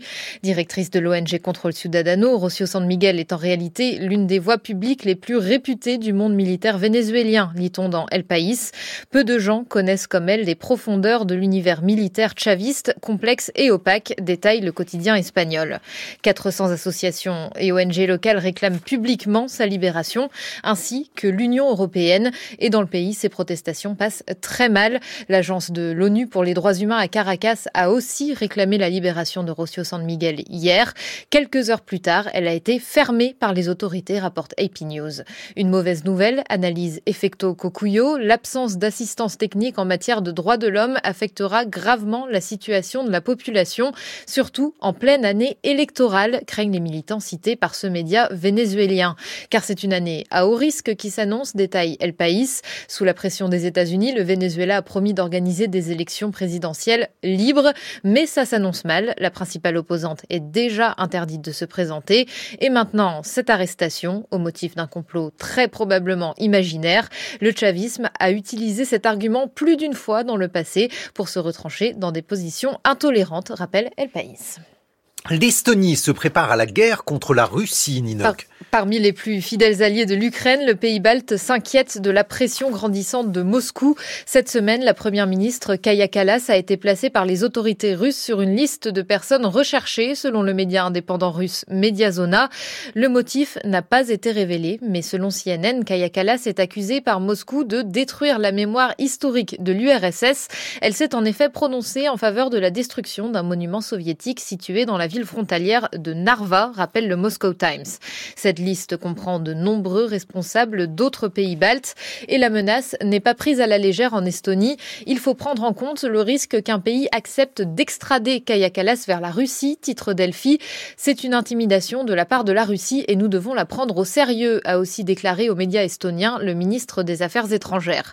Car cette annonce tombe au moment où l'OTAN semble menacée, ses membres européens s'inquiètent de plus en plus de l'impact des élections américaine sur son avenir, analyse AP News. Vladimir Vladimir Poutine. Il voit donc un moyen de pression et l'Estonie y est sensible. Son gouvernement se prépare à une attaque de la Russie contre son territoire d'ici trois ou quatre ans, comme le rapporte le New York Times. Dans ce cas, nous n'aurions que six jours de carburant devant nous, s'inquiète un expert auprès d'Esti Express. Le pays aurait déjà commencé à faire des réserves d'essence et de gasoil, rapporte le quotidien estonien. Et puis enfin, les côtes paradisiaques de Trinité-Tobago sont polluées par une marée noire. Les images de l'avant-après relayées par le Guardian sont atterrantes. Des plages de sable blanc de Tobago dans les Caraïbes, recouvertes d'une épaisse couche d'hydrocarbures sur une quinzaine de kilomètres. Que s'est-il passé Le 7 février, les premières nappes de pétrole arrivent près des côtes. Leur origine est rapidement identifiée, raconte CBS News. Elles sortent d'une barge retournée. Les autorités ont découvert que ce navire, le Gulf Stream, a été remorqué quelques jours plus tôt vers le Guyana par un bateau à moteur inconnu. Une enquête est en cours pour identifier les propriétaires des deux bateaux, rapporte le Trinidad and Tobago Newsday. L'état d'urgence a été déclaré dans le pays. Cette marée noire est une catastrophe écologique et économique pour l'archipel d'Amérique centrale. Le prix du poisson risque de beaucoup augmenter dans les prochains jours, alerte encore le Trinidad and Tobago News, car de nombreux pêcheurs ne peuvent plus sortir en mer. En attendant les conclusions de l'enquête, plusieurs milliers d'habitants se sont portés volontaires pour commencer à nettoyer la plage et les côtes. Mais nettoyer quoi s'interroge-t-il auprès de CBS News. La secrétaire en chef de l'Assemblée législative de Tobago a appelé le propriétaire de la barge à se dénoncer. Nous devons savoir ce que vous transportiez afin de savoir dans quoi nous avons marché, dans quoi nous avons nagé et ce que nous avons essayé de nettoyer de nos côtes. Merci Ninoc Louis pour euh, cette revue de presse internationale. Dans quelques instants, nous serons en compagnie d'une grande voix afro-américaine, Tanisi Coates. Entre le monde et moi, lettre à mon fils, une nouvelle parution avec une nouvelle traduction et une préface inédite aux éditions Autrement. France Culture. L'esprit d'ouverture. Je vous donne rendez-vous ce soir à 19h en compagnie de Gaëlle Obiegli. Arnaud Laporte. Historienne de l'art, ancienne pensionnaire de la Villa Médicis, Gaëlle Obiegli s'intéresse tout autant au cinéma, aux arts plastiques qu'à la littérature. Après un roman remarqué, totalement inconnu, elle revient avec un court texte sans valeur pour nous inviter à regarder autrement les objets et affaires que nous possédons. Regardons le monde avec Gaëlle Obiegli. Affaires culturelles. Aujourd'hui à 19h sur France Culture, franceculture.fr et l'appli Radio France. 7h43 sur France Culture. Les matins de France Culture. Guillaume Erner. Bonjour Tanisi Coates. Bonjour. Vous êtes euh, journaliste et écrivain afro-américain. Je vais vous présenter en, quelques mots. Euh, vous êtes euh, né il y a un peu moins de, de 50 ans à West Baltimore, dans le quartier de Mondomine. Vous avez grandi dans une famille nombreuse. Vous avez étudié le journalisme à l'université Howard et vous avez notamment débuté comme pigiste, poursuivi également votre travail de journaliste dans The Atlantic. Vous avez publié un certain nombre de livres, dont ce livre dont paraît une nouvelle traduction avec une préface inédite entre Le Monde et moi, Lettre à mon fils aux éditions Autrement. C'est un livre très important, un livre qui a obtenu le National Book Award en 2015. Il est classé parmi le, les 100 meilleurs ouvrages du 21e siècle par le quotidien anglais Le Guardian. Mais tout d'abord, comme nous avons déjà évoqué les États-Unis cette semaine dans les matins, nous l'avons évoqué avec un possible retour de Donald Trump, j'aimerais connaître votre point de vue sur cette perspective.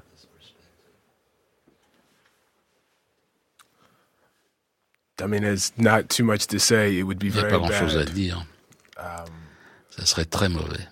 you have a a person who um, tried to overthrow uh, the the American government. Quelqu'un qui a tenté de renverser le gouvernement américain.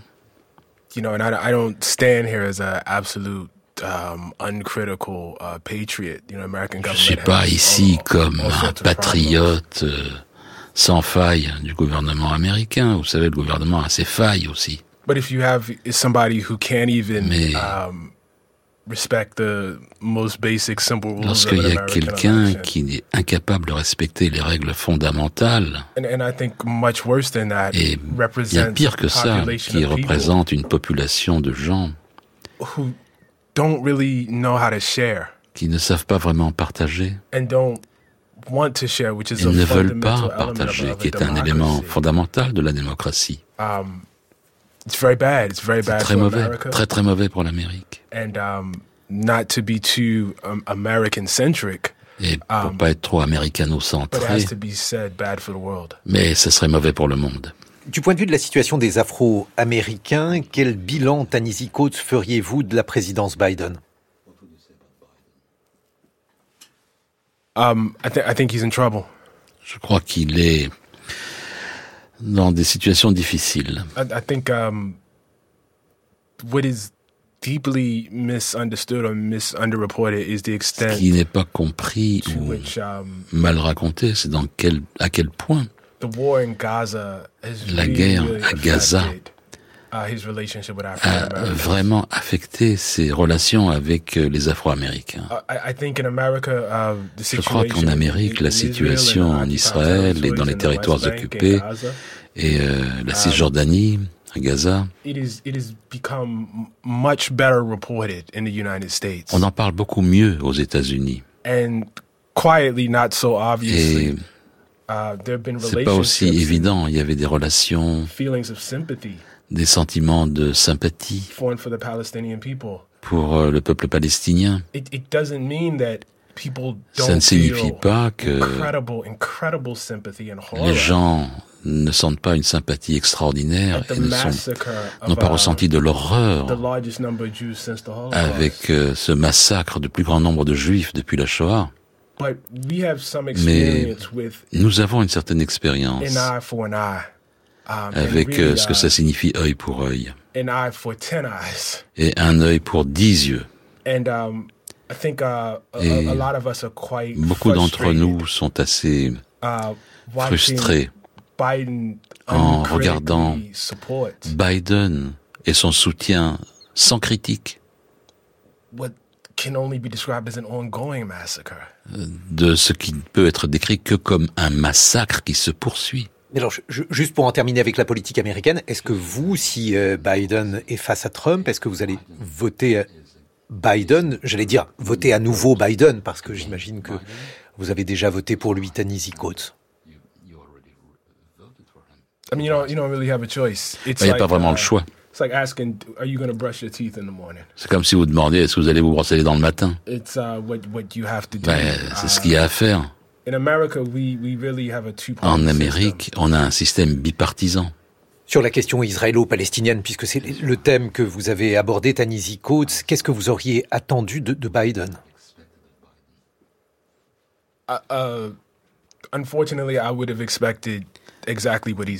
Malheureusement, j'aurais. Alors, qu'est-ce que vous auriez préféré qu'il fasse? Ce qu'il a fait. What would have preferred? I, would prefer um, that J'aurais préféré qu'il apprenne de ces années de notre présence au Moyen-Orient,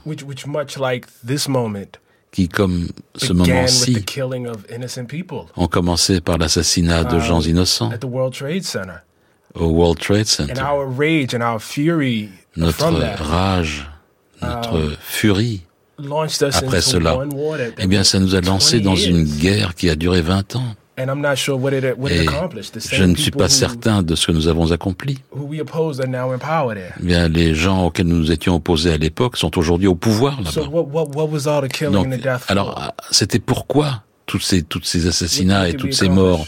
Qu'est-ce qu'on a réussi à faire? On, va distinguer deux questions, Tanisi Coates, la question israélienne et puis la question juive, et notamment la, question des juifs américains.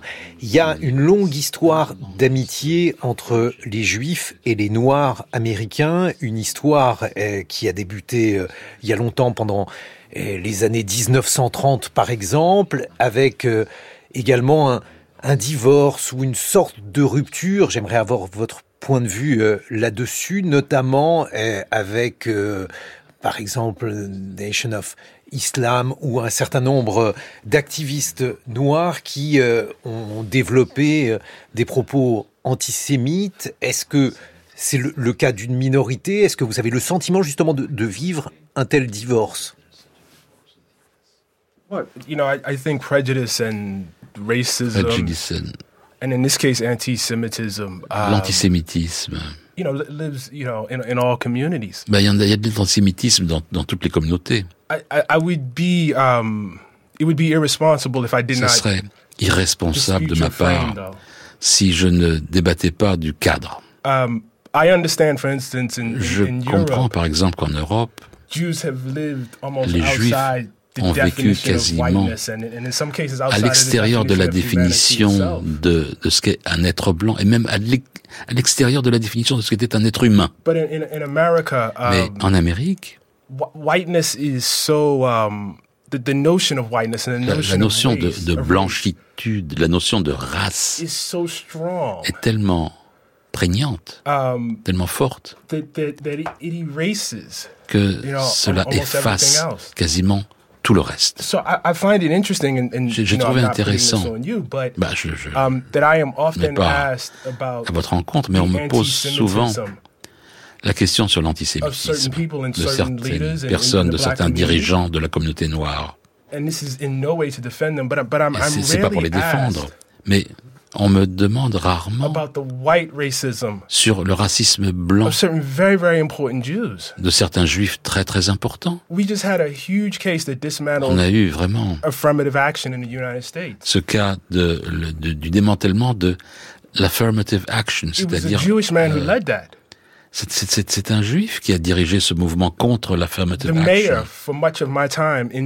Le maire de New York qui a rendu euh, légal de pouvoir arrêter, par exemple, quelqu'un comme mon fils et de pouvoir euh, sans aucune cause. c'est un juif qui a fait ça. Pour être clair, ils ne le font pas parce qu'ils sont juifs. Ils le font parce qu'ils sont blancs.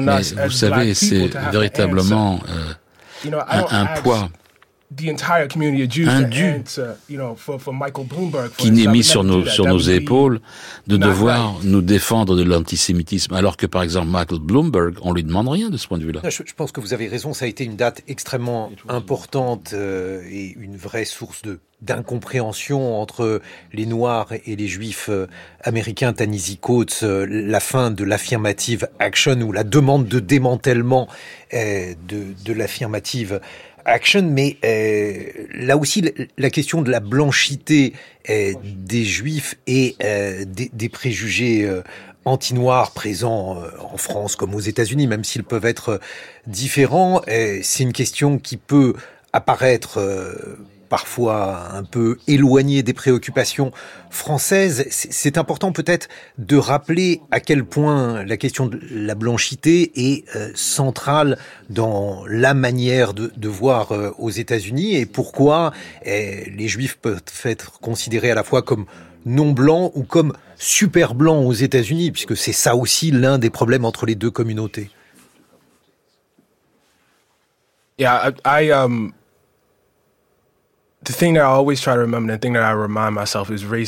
ce dont je me souviens toujours, c'est du racisme. Ça change um, toujours. Et ça change selon ce que le pouvoir nécessite.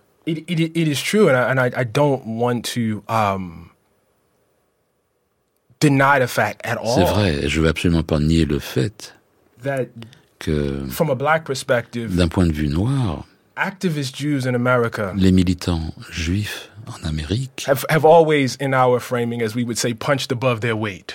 Ont, ont vraiment tenté de, de boxer au-dessus de leur catégorie. And, you know, we, we, we praise them for it. On, on les remercie pour cela. But I, I think at the same time, Mais this discussion deserves a little bit more complexity. Cette discussion doit introduire plus de complexité plus de, complexité aujourd'hui. Est-ce que ça veut dire que le, divorce est irréparable ou alors euh, c'est tout simplement une question d'individu et, et, il ne faut pas désespérer de la capacité euh, des individus qui ont été euh, stigmatisés ou qui le sont toujours de mener des luttes communes, par exemple dans l'antiracisme Tanisi Coates I think um, moral, um, durable, defensible alliances have to be based on principles. Les alliances morales doivent être basées sur des principes.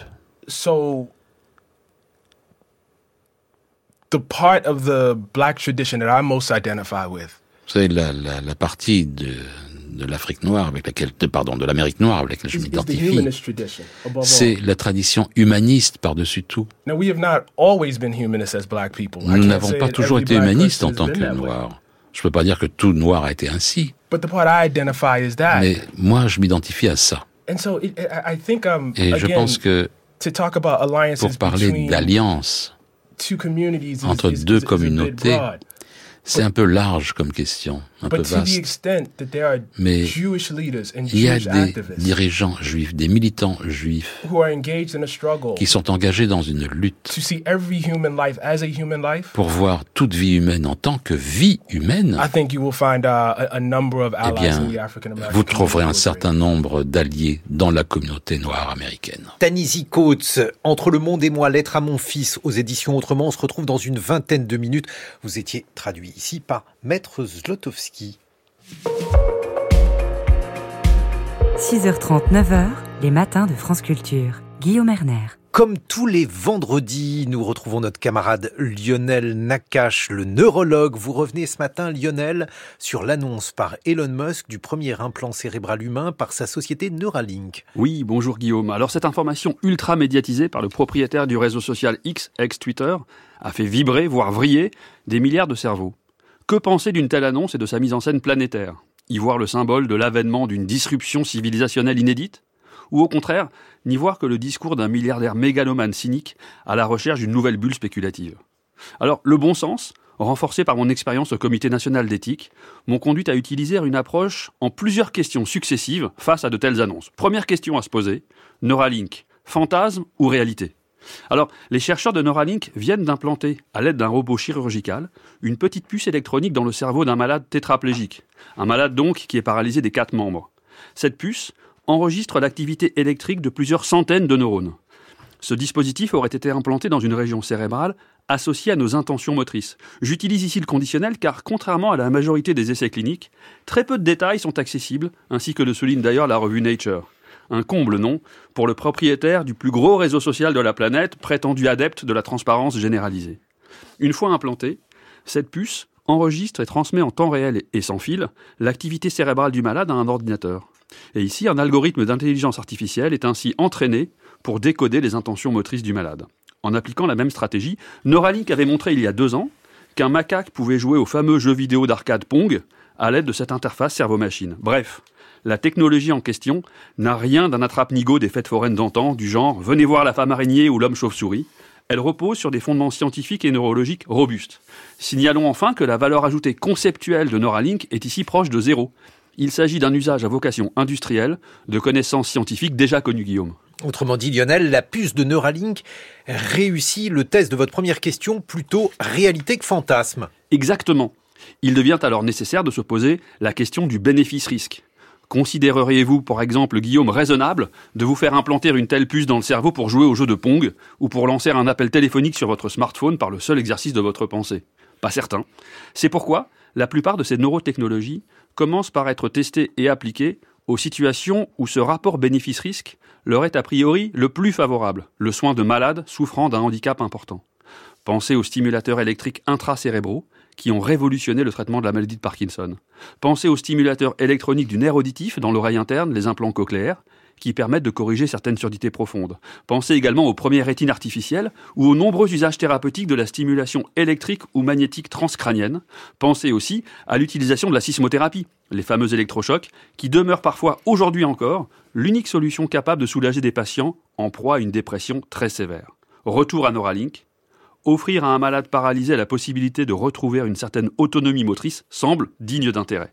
Sous réserve toutefois que cette technologie invasive soit performante et bien tolérée. Il faut mesurer les risques d'infection, les risques de lésion ou d'hémorragie cérébrale, les risques de panne ou d'usure du dispositif, sa durée de vie, vérifier aussi la facilité pour le patient à utiliser cette interface, etc. L'étude en cours vise avant tout à répondre à chacune de ces questions clés. Et là encore, Neuralink n'est pas le premier dispositif à l'étude. Merci beaucoup Lionel Nakache pour, pour ce biais 8 heures sur France Culture.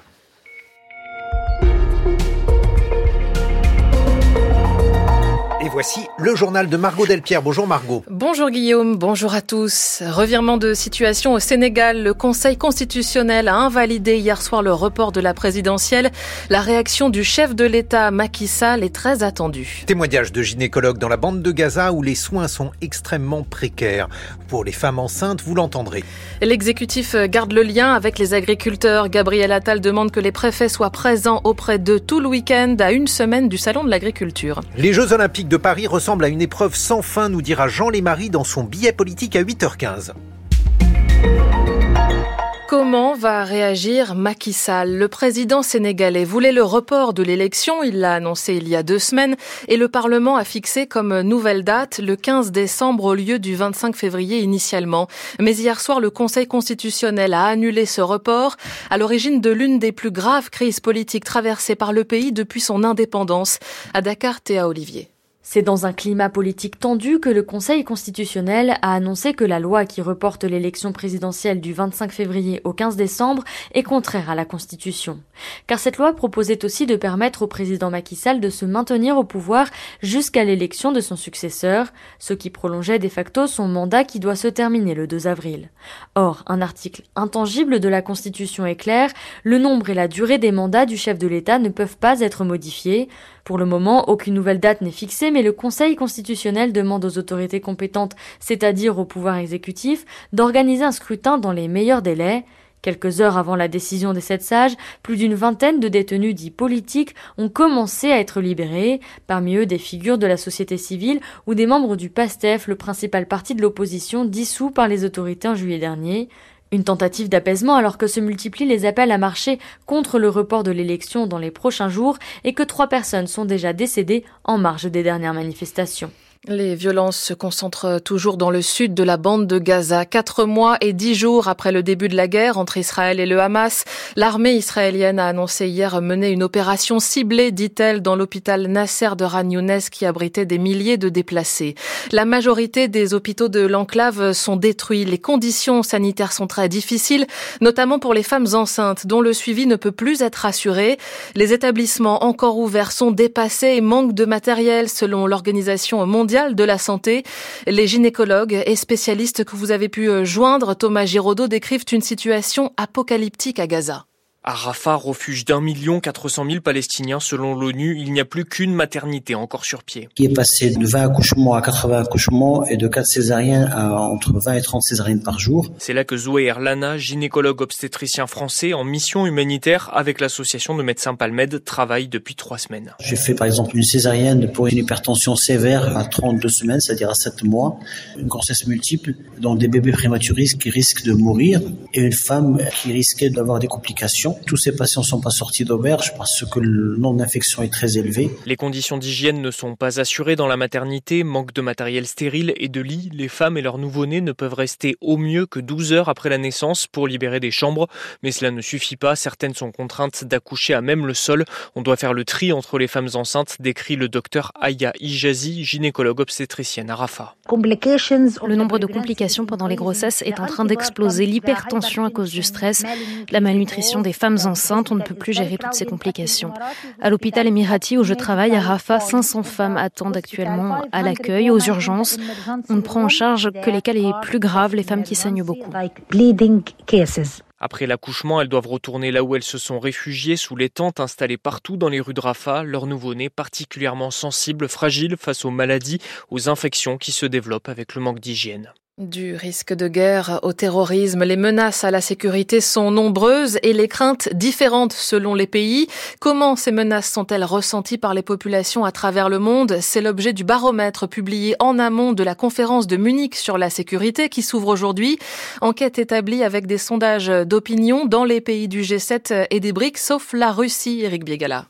Les sondages de l'index présentaient 32 menaces, qu'il s'agisse d'une guerre commerciale, du réchauffement climatique mondial, d'un bombardement nucléaire ou même de pays en tant que tels, la Russie, les États-Unis, la Chine ou l'Iran, demandant aux personnes interrogées si elles se sentaient menacées par l'une ou l'autre et dans quelle proportion. Première tendance lourde, du Brésil à l'Afrique du Sud en passant par l'Europe, ce sont les menaces liées aux évolutions du climat qui arrivent en tête des craintes.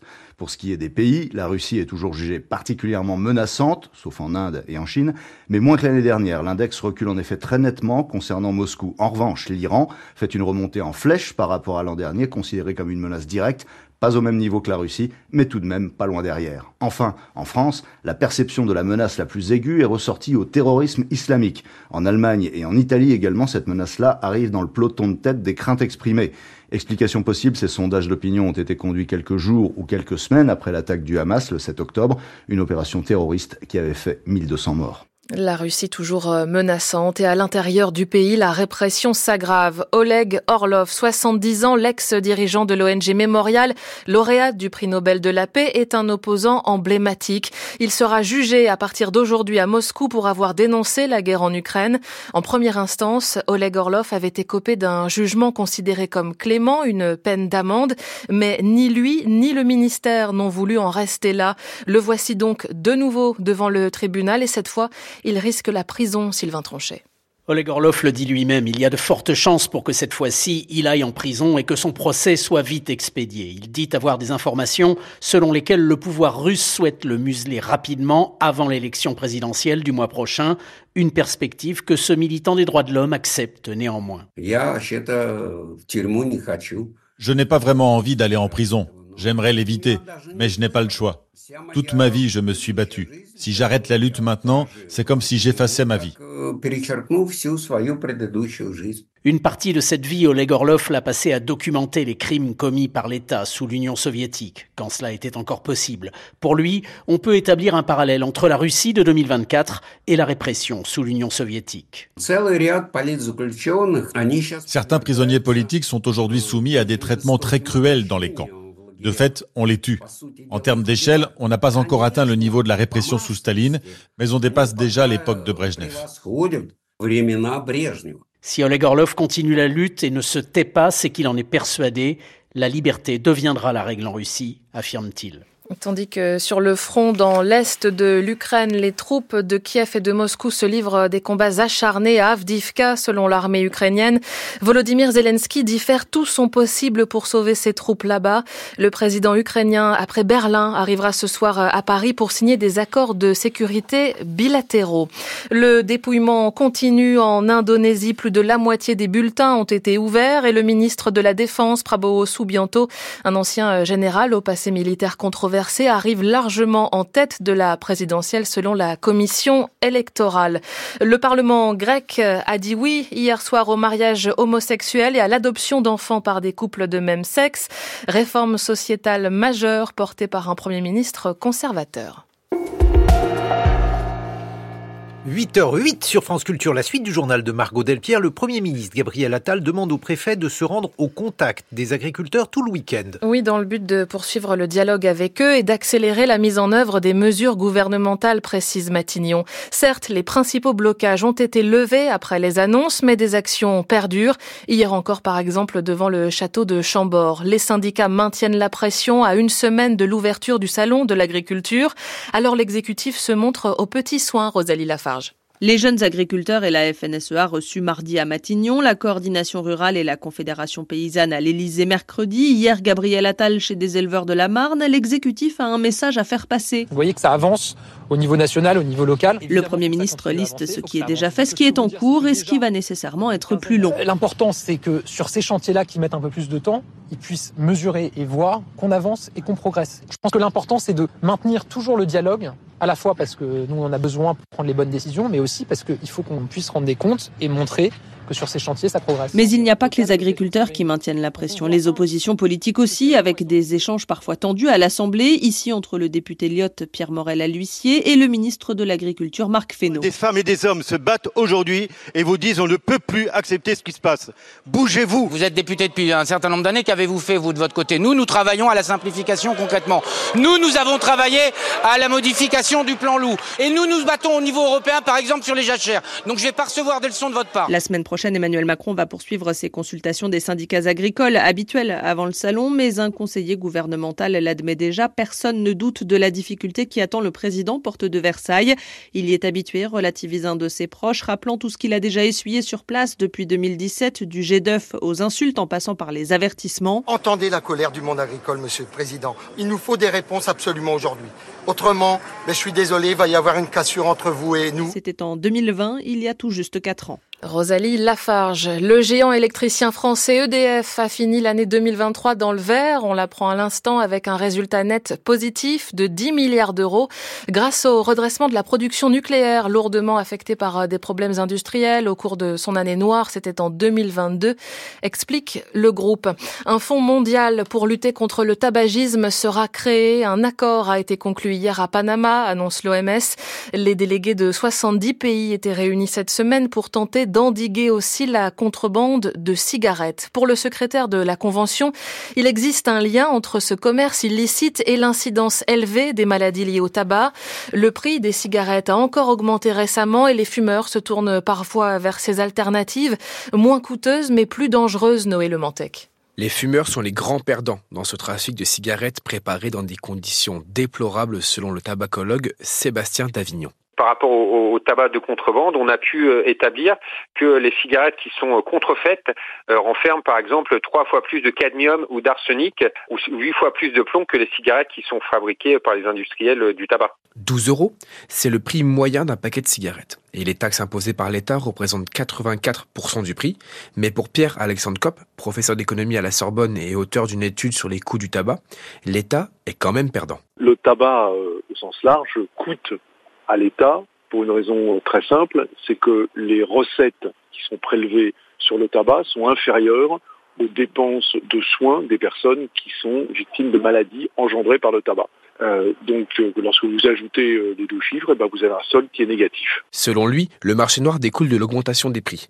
Pourtant, il considère cette mesure comme nécessaire. Cette augmentation du prix est une excellente chose parce qu'elle permet de décourager la consommation et de faire baisser euh, le nombre de consommateurs. Lors de la réunion entre l'OMS et les représentants d'État, une entreprise russe a proposé un moyen de traçabilité plus performant et ce grâce à des outils numériques. En France, à mesure que les prix du tabac augmentent, le nombre de fumeurs ne cesse de diminuer. En 2022, la consommation de tabac a été réduite de moitié par rapport à l'an 2000.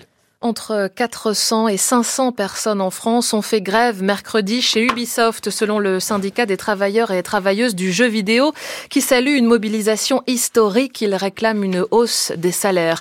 C'est dans ce contexte que le dernier jeu vidéo du studio sort aujourd'hui, Skull and Bones, développé pendant plus de 10 ans, un budget de plus de 200 millions de dollars pour un jeu de piraterie.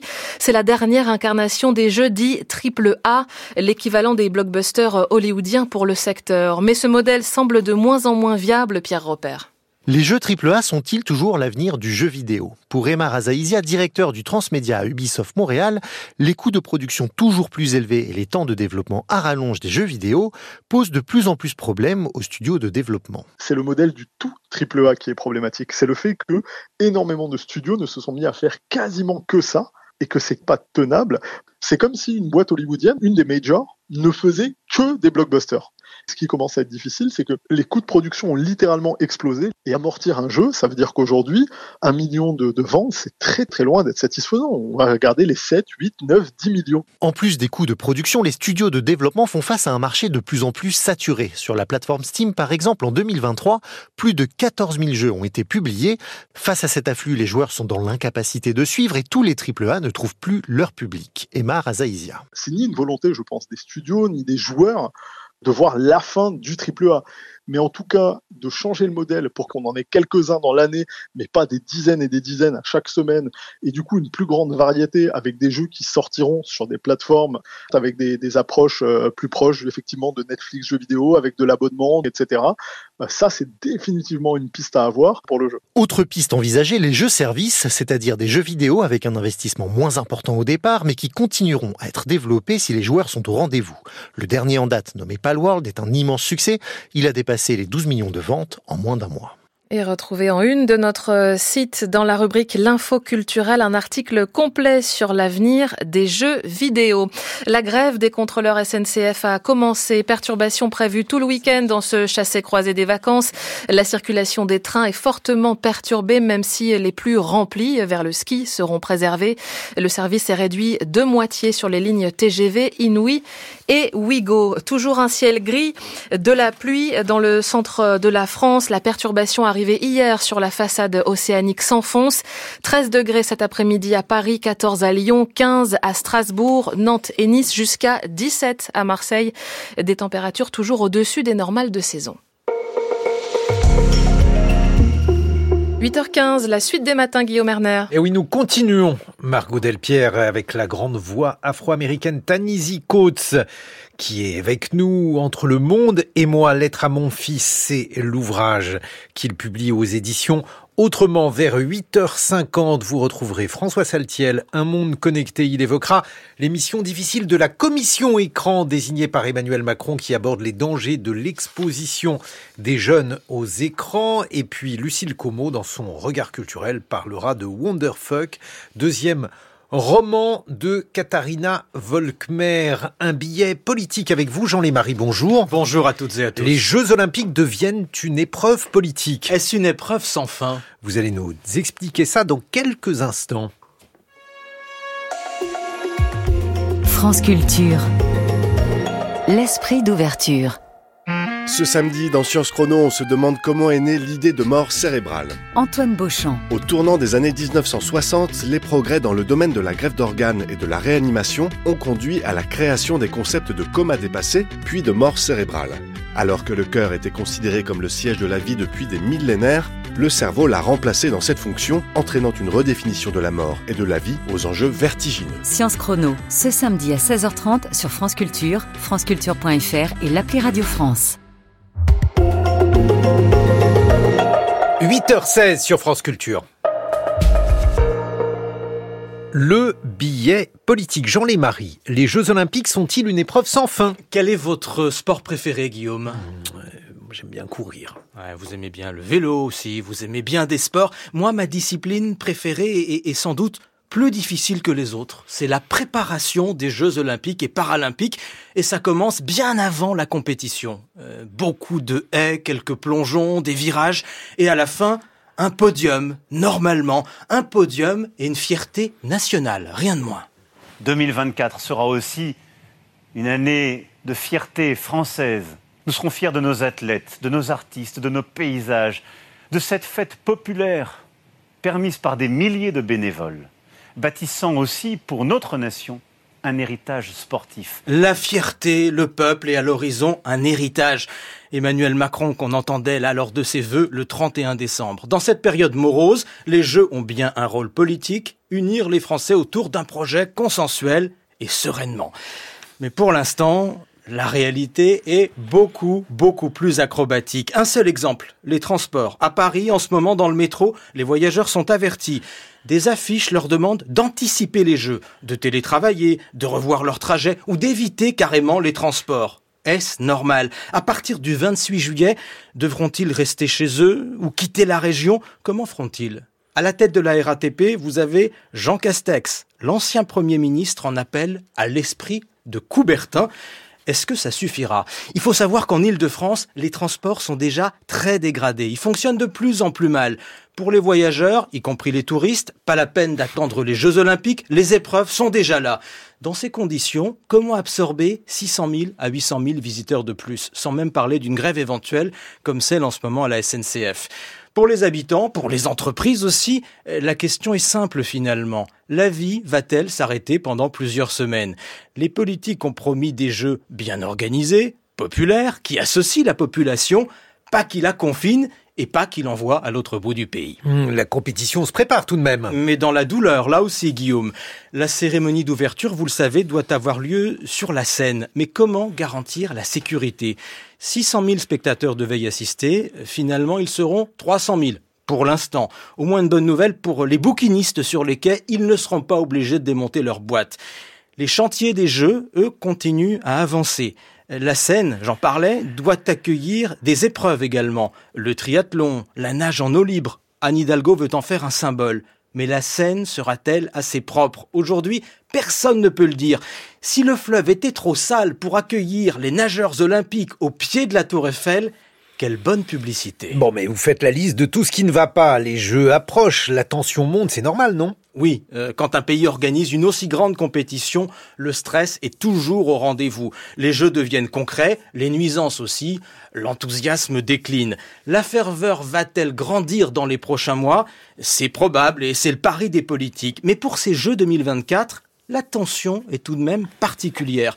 Le journaliste Benoît Emmerman a suivi dix fois les Jeux Olympiques. Dans l'hebdo Le 1, l'autre jour, il décrivait l'état d'esprit des habitants en France. C'est la première fois, disait-il, que je vois une hostilité larvée. Y compris contre les politiques?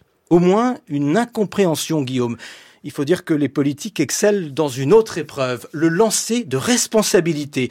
Euh, quand ça va mal, quand le doute s'installe, chacun se renvoie la balle. À la fin de l'an dernier, Anne Hidalgo a rompu l'union sacrée. C'était à propos des transports déjà. On ne va pas être prêt. Fureur du gouvernement. Euh, depuis, la maire de Paris a fait marche arrière. Il y a quelques jours encore, en interpellant les habitants, je la cite, Ne partez pas, ce serait une connerie. Tout faire pour rassurer. Mais les Jeux ont-ils un pilote? Il y a Tony Estanguet à la tête du comité olympique, la maire de Paris, bien sûr, la ministre des Sports, Amélie Oudéa-Castera, qui vient de passer un mois à essayer de sauver sa place à, l'éducation nationale, la présidente de la région, Valérie Pécresse, entre toutes ces personnalités, des alliances, des contre-alliances, des tensions, et à vrai dire, pas toujours du beau jeu. Cette organisation est un sport collectif, obligatoirement. Pas le choix, tous les joueurs, ensemble, est-ce que tout le monde a envie de gagner? Il va falloir le, le prouver et rester unis jusqu'à l'arrivée. Merci Jean Lémarie pour ce billet politique. Euh, retour aux États-Unis avec notre invité. 6h30, 9h, les matins de France Culture. Guillaume Erner. Notre invité, c'est Tanisi Coates, une grande voix afro-américaine. Euh, votre livre Entre le monde et moi, lettre à mon fils est publié aux éditions Autrement. C'est un livre qui est considéré comme étant un livre extrêmement important sur euh, l'histoire contemporaine du racisme aux États-Unis. Il y a de nombreux passages extrêmement poignants dans cet ouvrage, notamment celui-ci que j'aimerais vous demander de commenter Tanisi Coates. Vous racontez un jour où vous étiez au parc avec euh, vos grands-parents. Vous aviez six ans, vous avez disparu quelques instants, comme le font parfois eh, vos, les enfants. Et eh, lorsqu'il vous a retrouvé, votre père euh, vous a infligé une correction et il vous a dit, si ce n'est pas moi qui te bats, ce sera la police. Quel effet cela fait-il à un enfant de 6 ans lorsqu'il entend une telle phrase? Well, that's a great question. Bonne question. What is the effect? Quel est l'effet? Um, I think uh, you adopt a very um, defensive Je pense to the qu'on world around you. adopte une attitude extrêmement défensive par rapport au monde qui vous entoure. There- There's a kind of armor that, that, that black Americans wear. Une sorte d'armure que les Afro-Américains portent. It's, it's physical. You, you can almost C'est physique, on peut quasiment le voir. in how um, we interact with each other and how La façon dont on interagit avec les autres ou avec le monde. And oftentimes that, that comes Et souvent, or is written about ça apparaît, ou on le décrit, depicted as, as, ou as c'est dépeint comme une colère. And one of the things I was trying to get across in between Et the world and me is that in fact Ce que j'ai tenté de faire dans ce livre, entre le monde et moi, c'est de décrire cette peur. referring to early in the book was my Et ce que je dis dans le livre, c'est d'établir une histoire. L'histoire de la peur. Et je crois que c'est ça l'effet.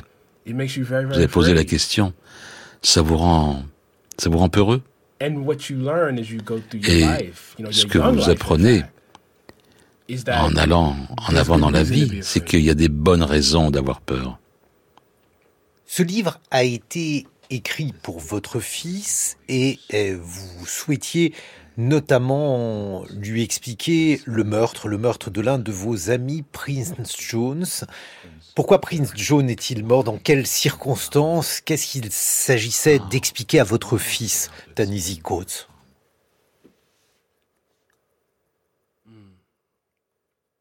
Ce que je devrais dire tout d'abord, c'est que even though it's a, a, a lettre à mon fils, it's actually a letter to the reader. en fait, même si c'est une lettre à mon fils, c'est principalement une lettre au lecteur. Littéraire. Um, you're using, what, what you try to do when you write is you try to create Quand on écrit, on tente de créer la plus grande intimité possible. Quelqu'un qui ne soit pas au courant de cette expérience puisse s'en approcher. C'est une invitation pour euh, le lecteur de s'asseoir véritablement dans le siège de mon fils. Et de ce point de vue, ce que j'ai tenté d'explorer, c'est comment quelqu'un qui aurait pu avoir euh, toutes les vertus, toutes les qualités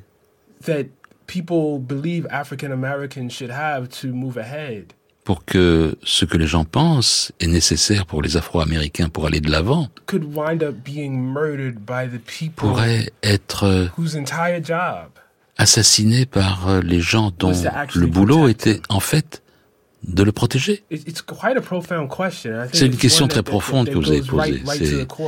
Elle va véritablement au cœur de la, du combat noir aux États-Unis. Alors, ce, livre, il s'adresse évidemment à tous, euh, mais il pose une question qui est singulière. Tanisi Coates, comment habiter un corps noir aux États-Unis aujourd'hui? Yeah, and I'm not sure the book ultimately answered the question. Et je suis pas sûr que le bouquin réponde finalement à la question. Um, and maybe it doesn't have an answer. Peut-être qu'il n'y a pas de réponse. But what I what I really really tried to Mais ce que j'ai vraiment vraiment tenté de communiquer. You know, the funny thing is, I, I wrote this book. C'est marrant parce que j'ai écrit ce livre immediately after immédiatement après que j'ai terminé un article en faveur des réparations aux États-Unis. Et la plus grande um, partie de cet article parlait de nombres, c'est un article très empirique.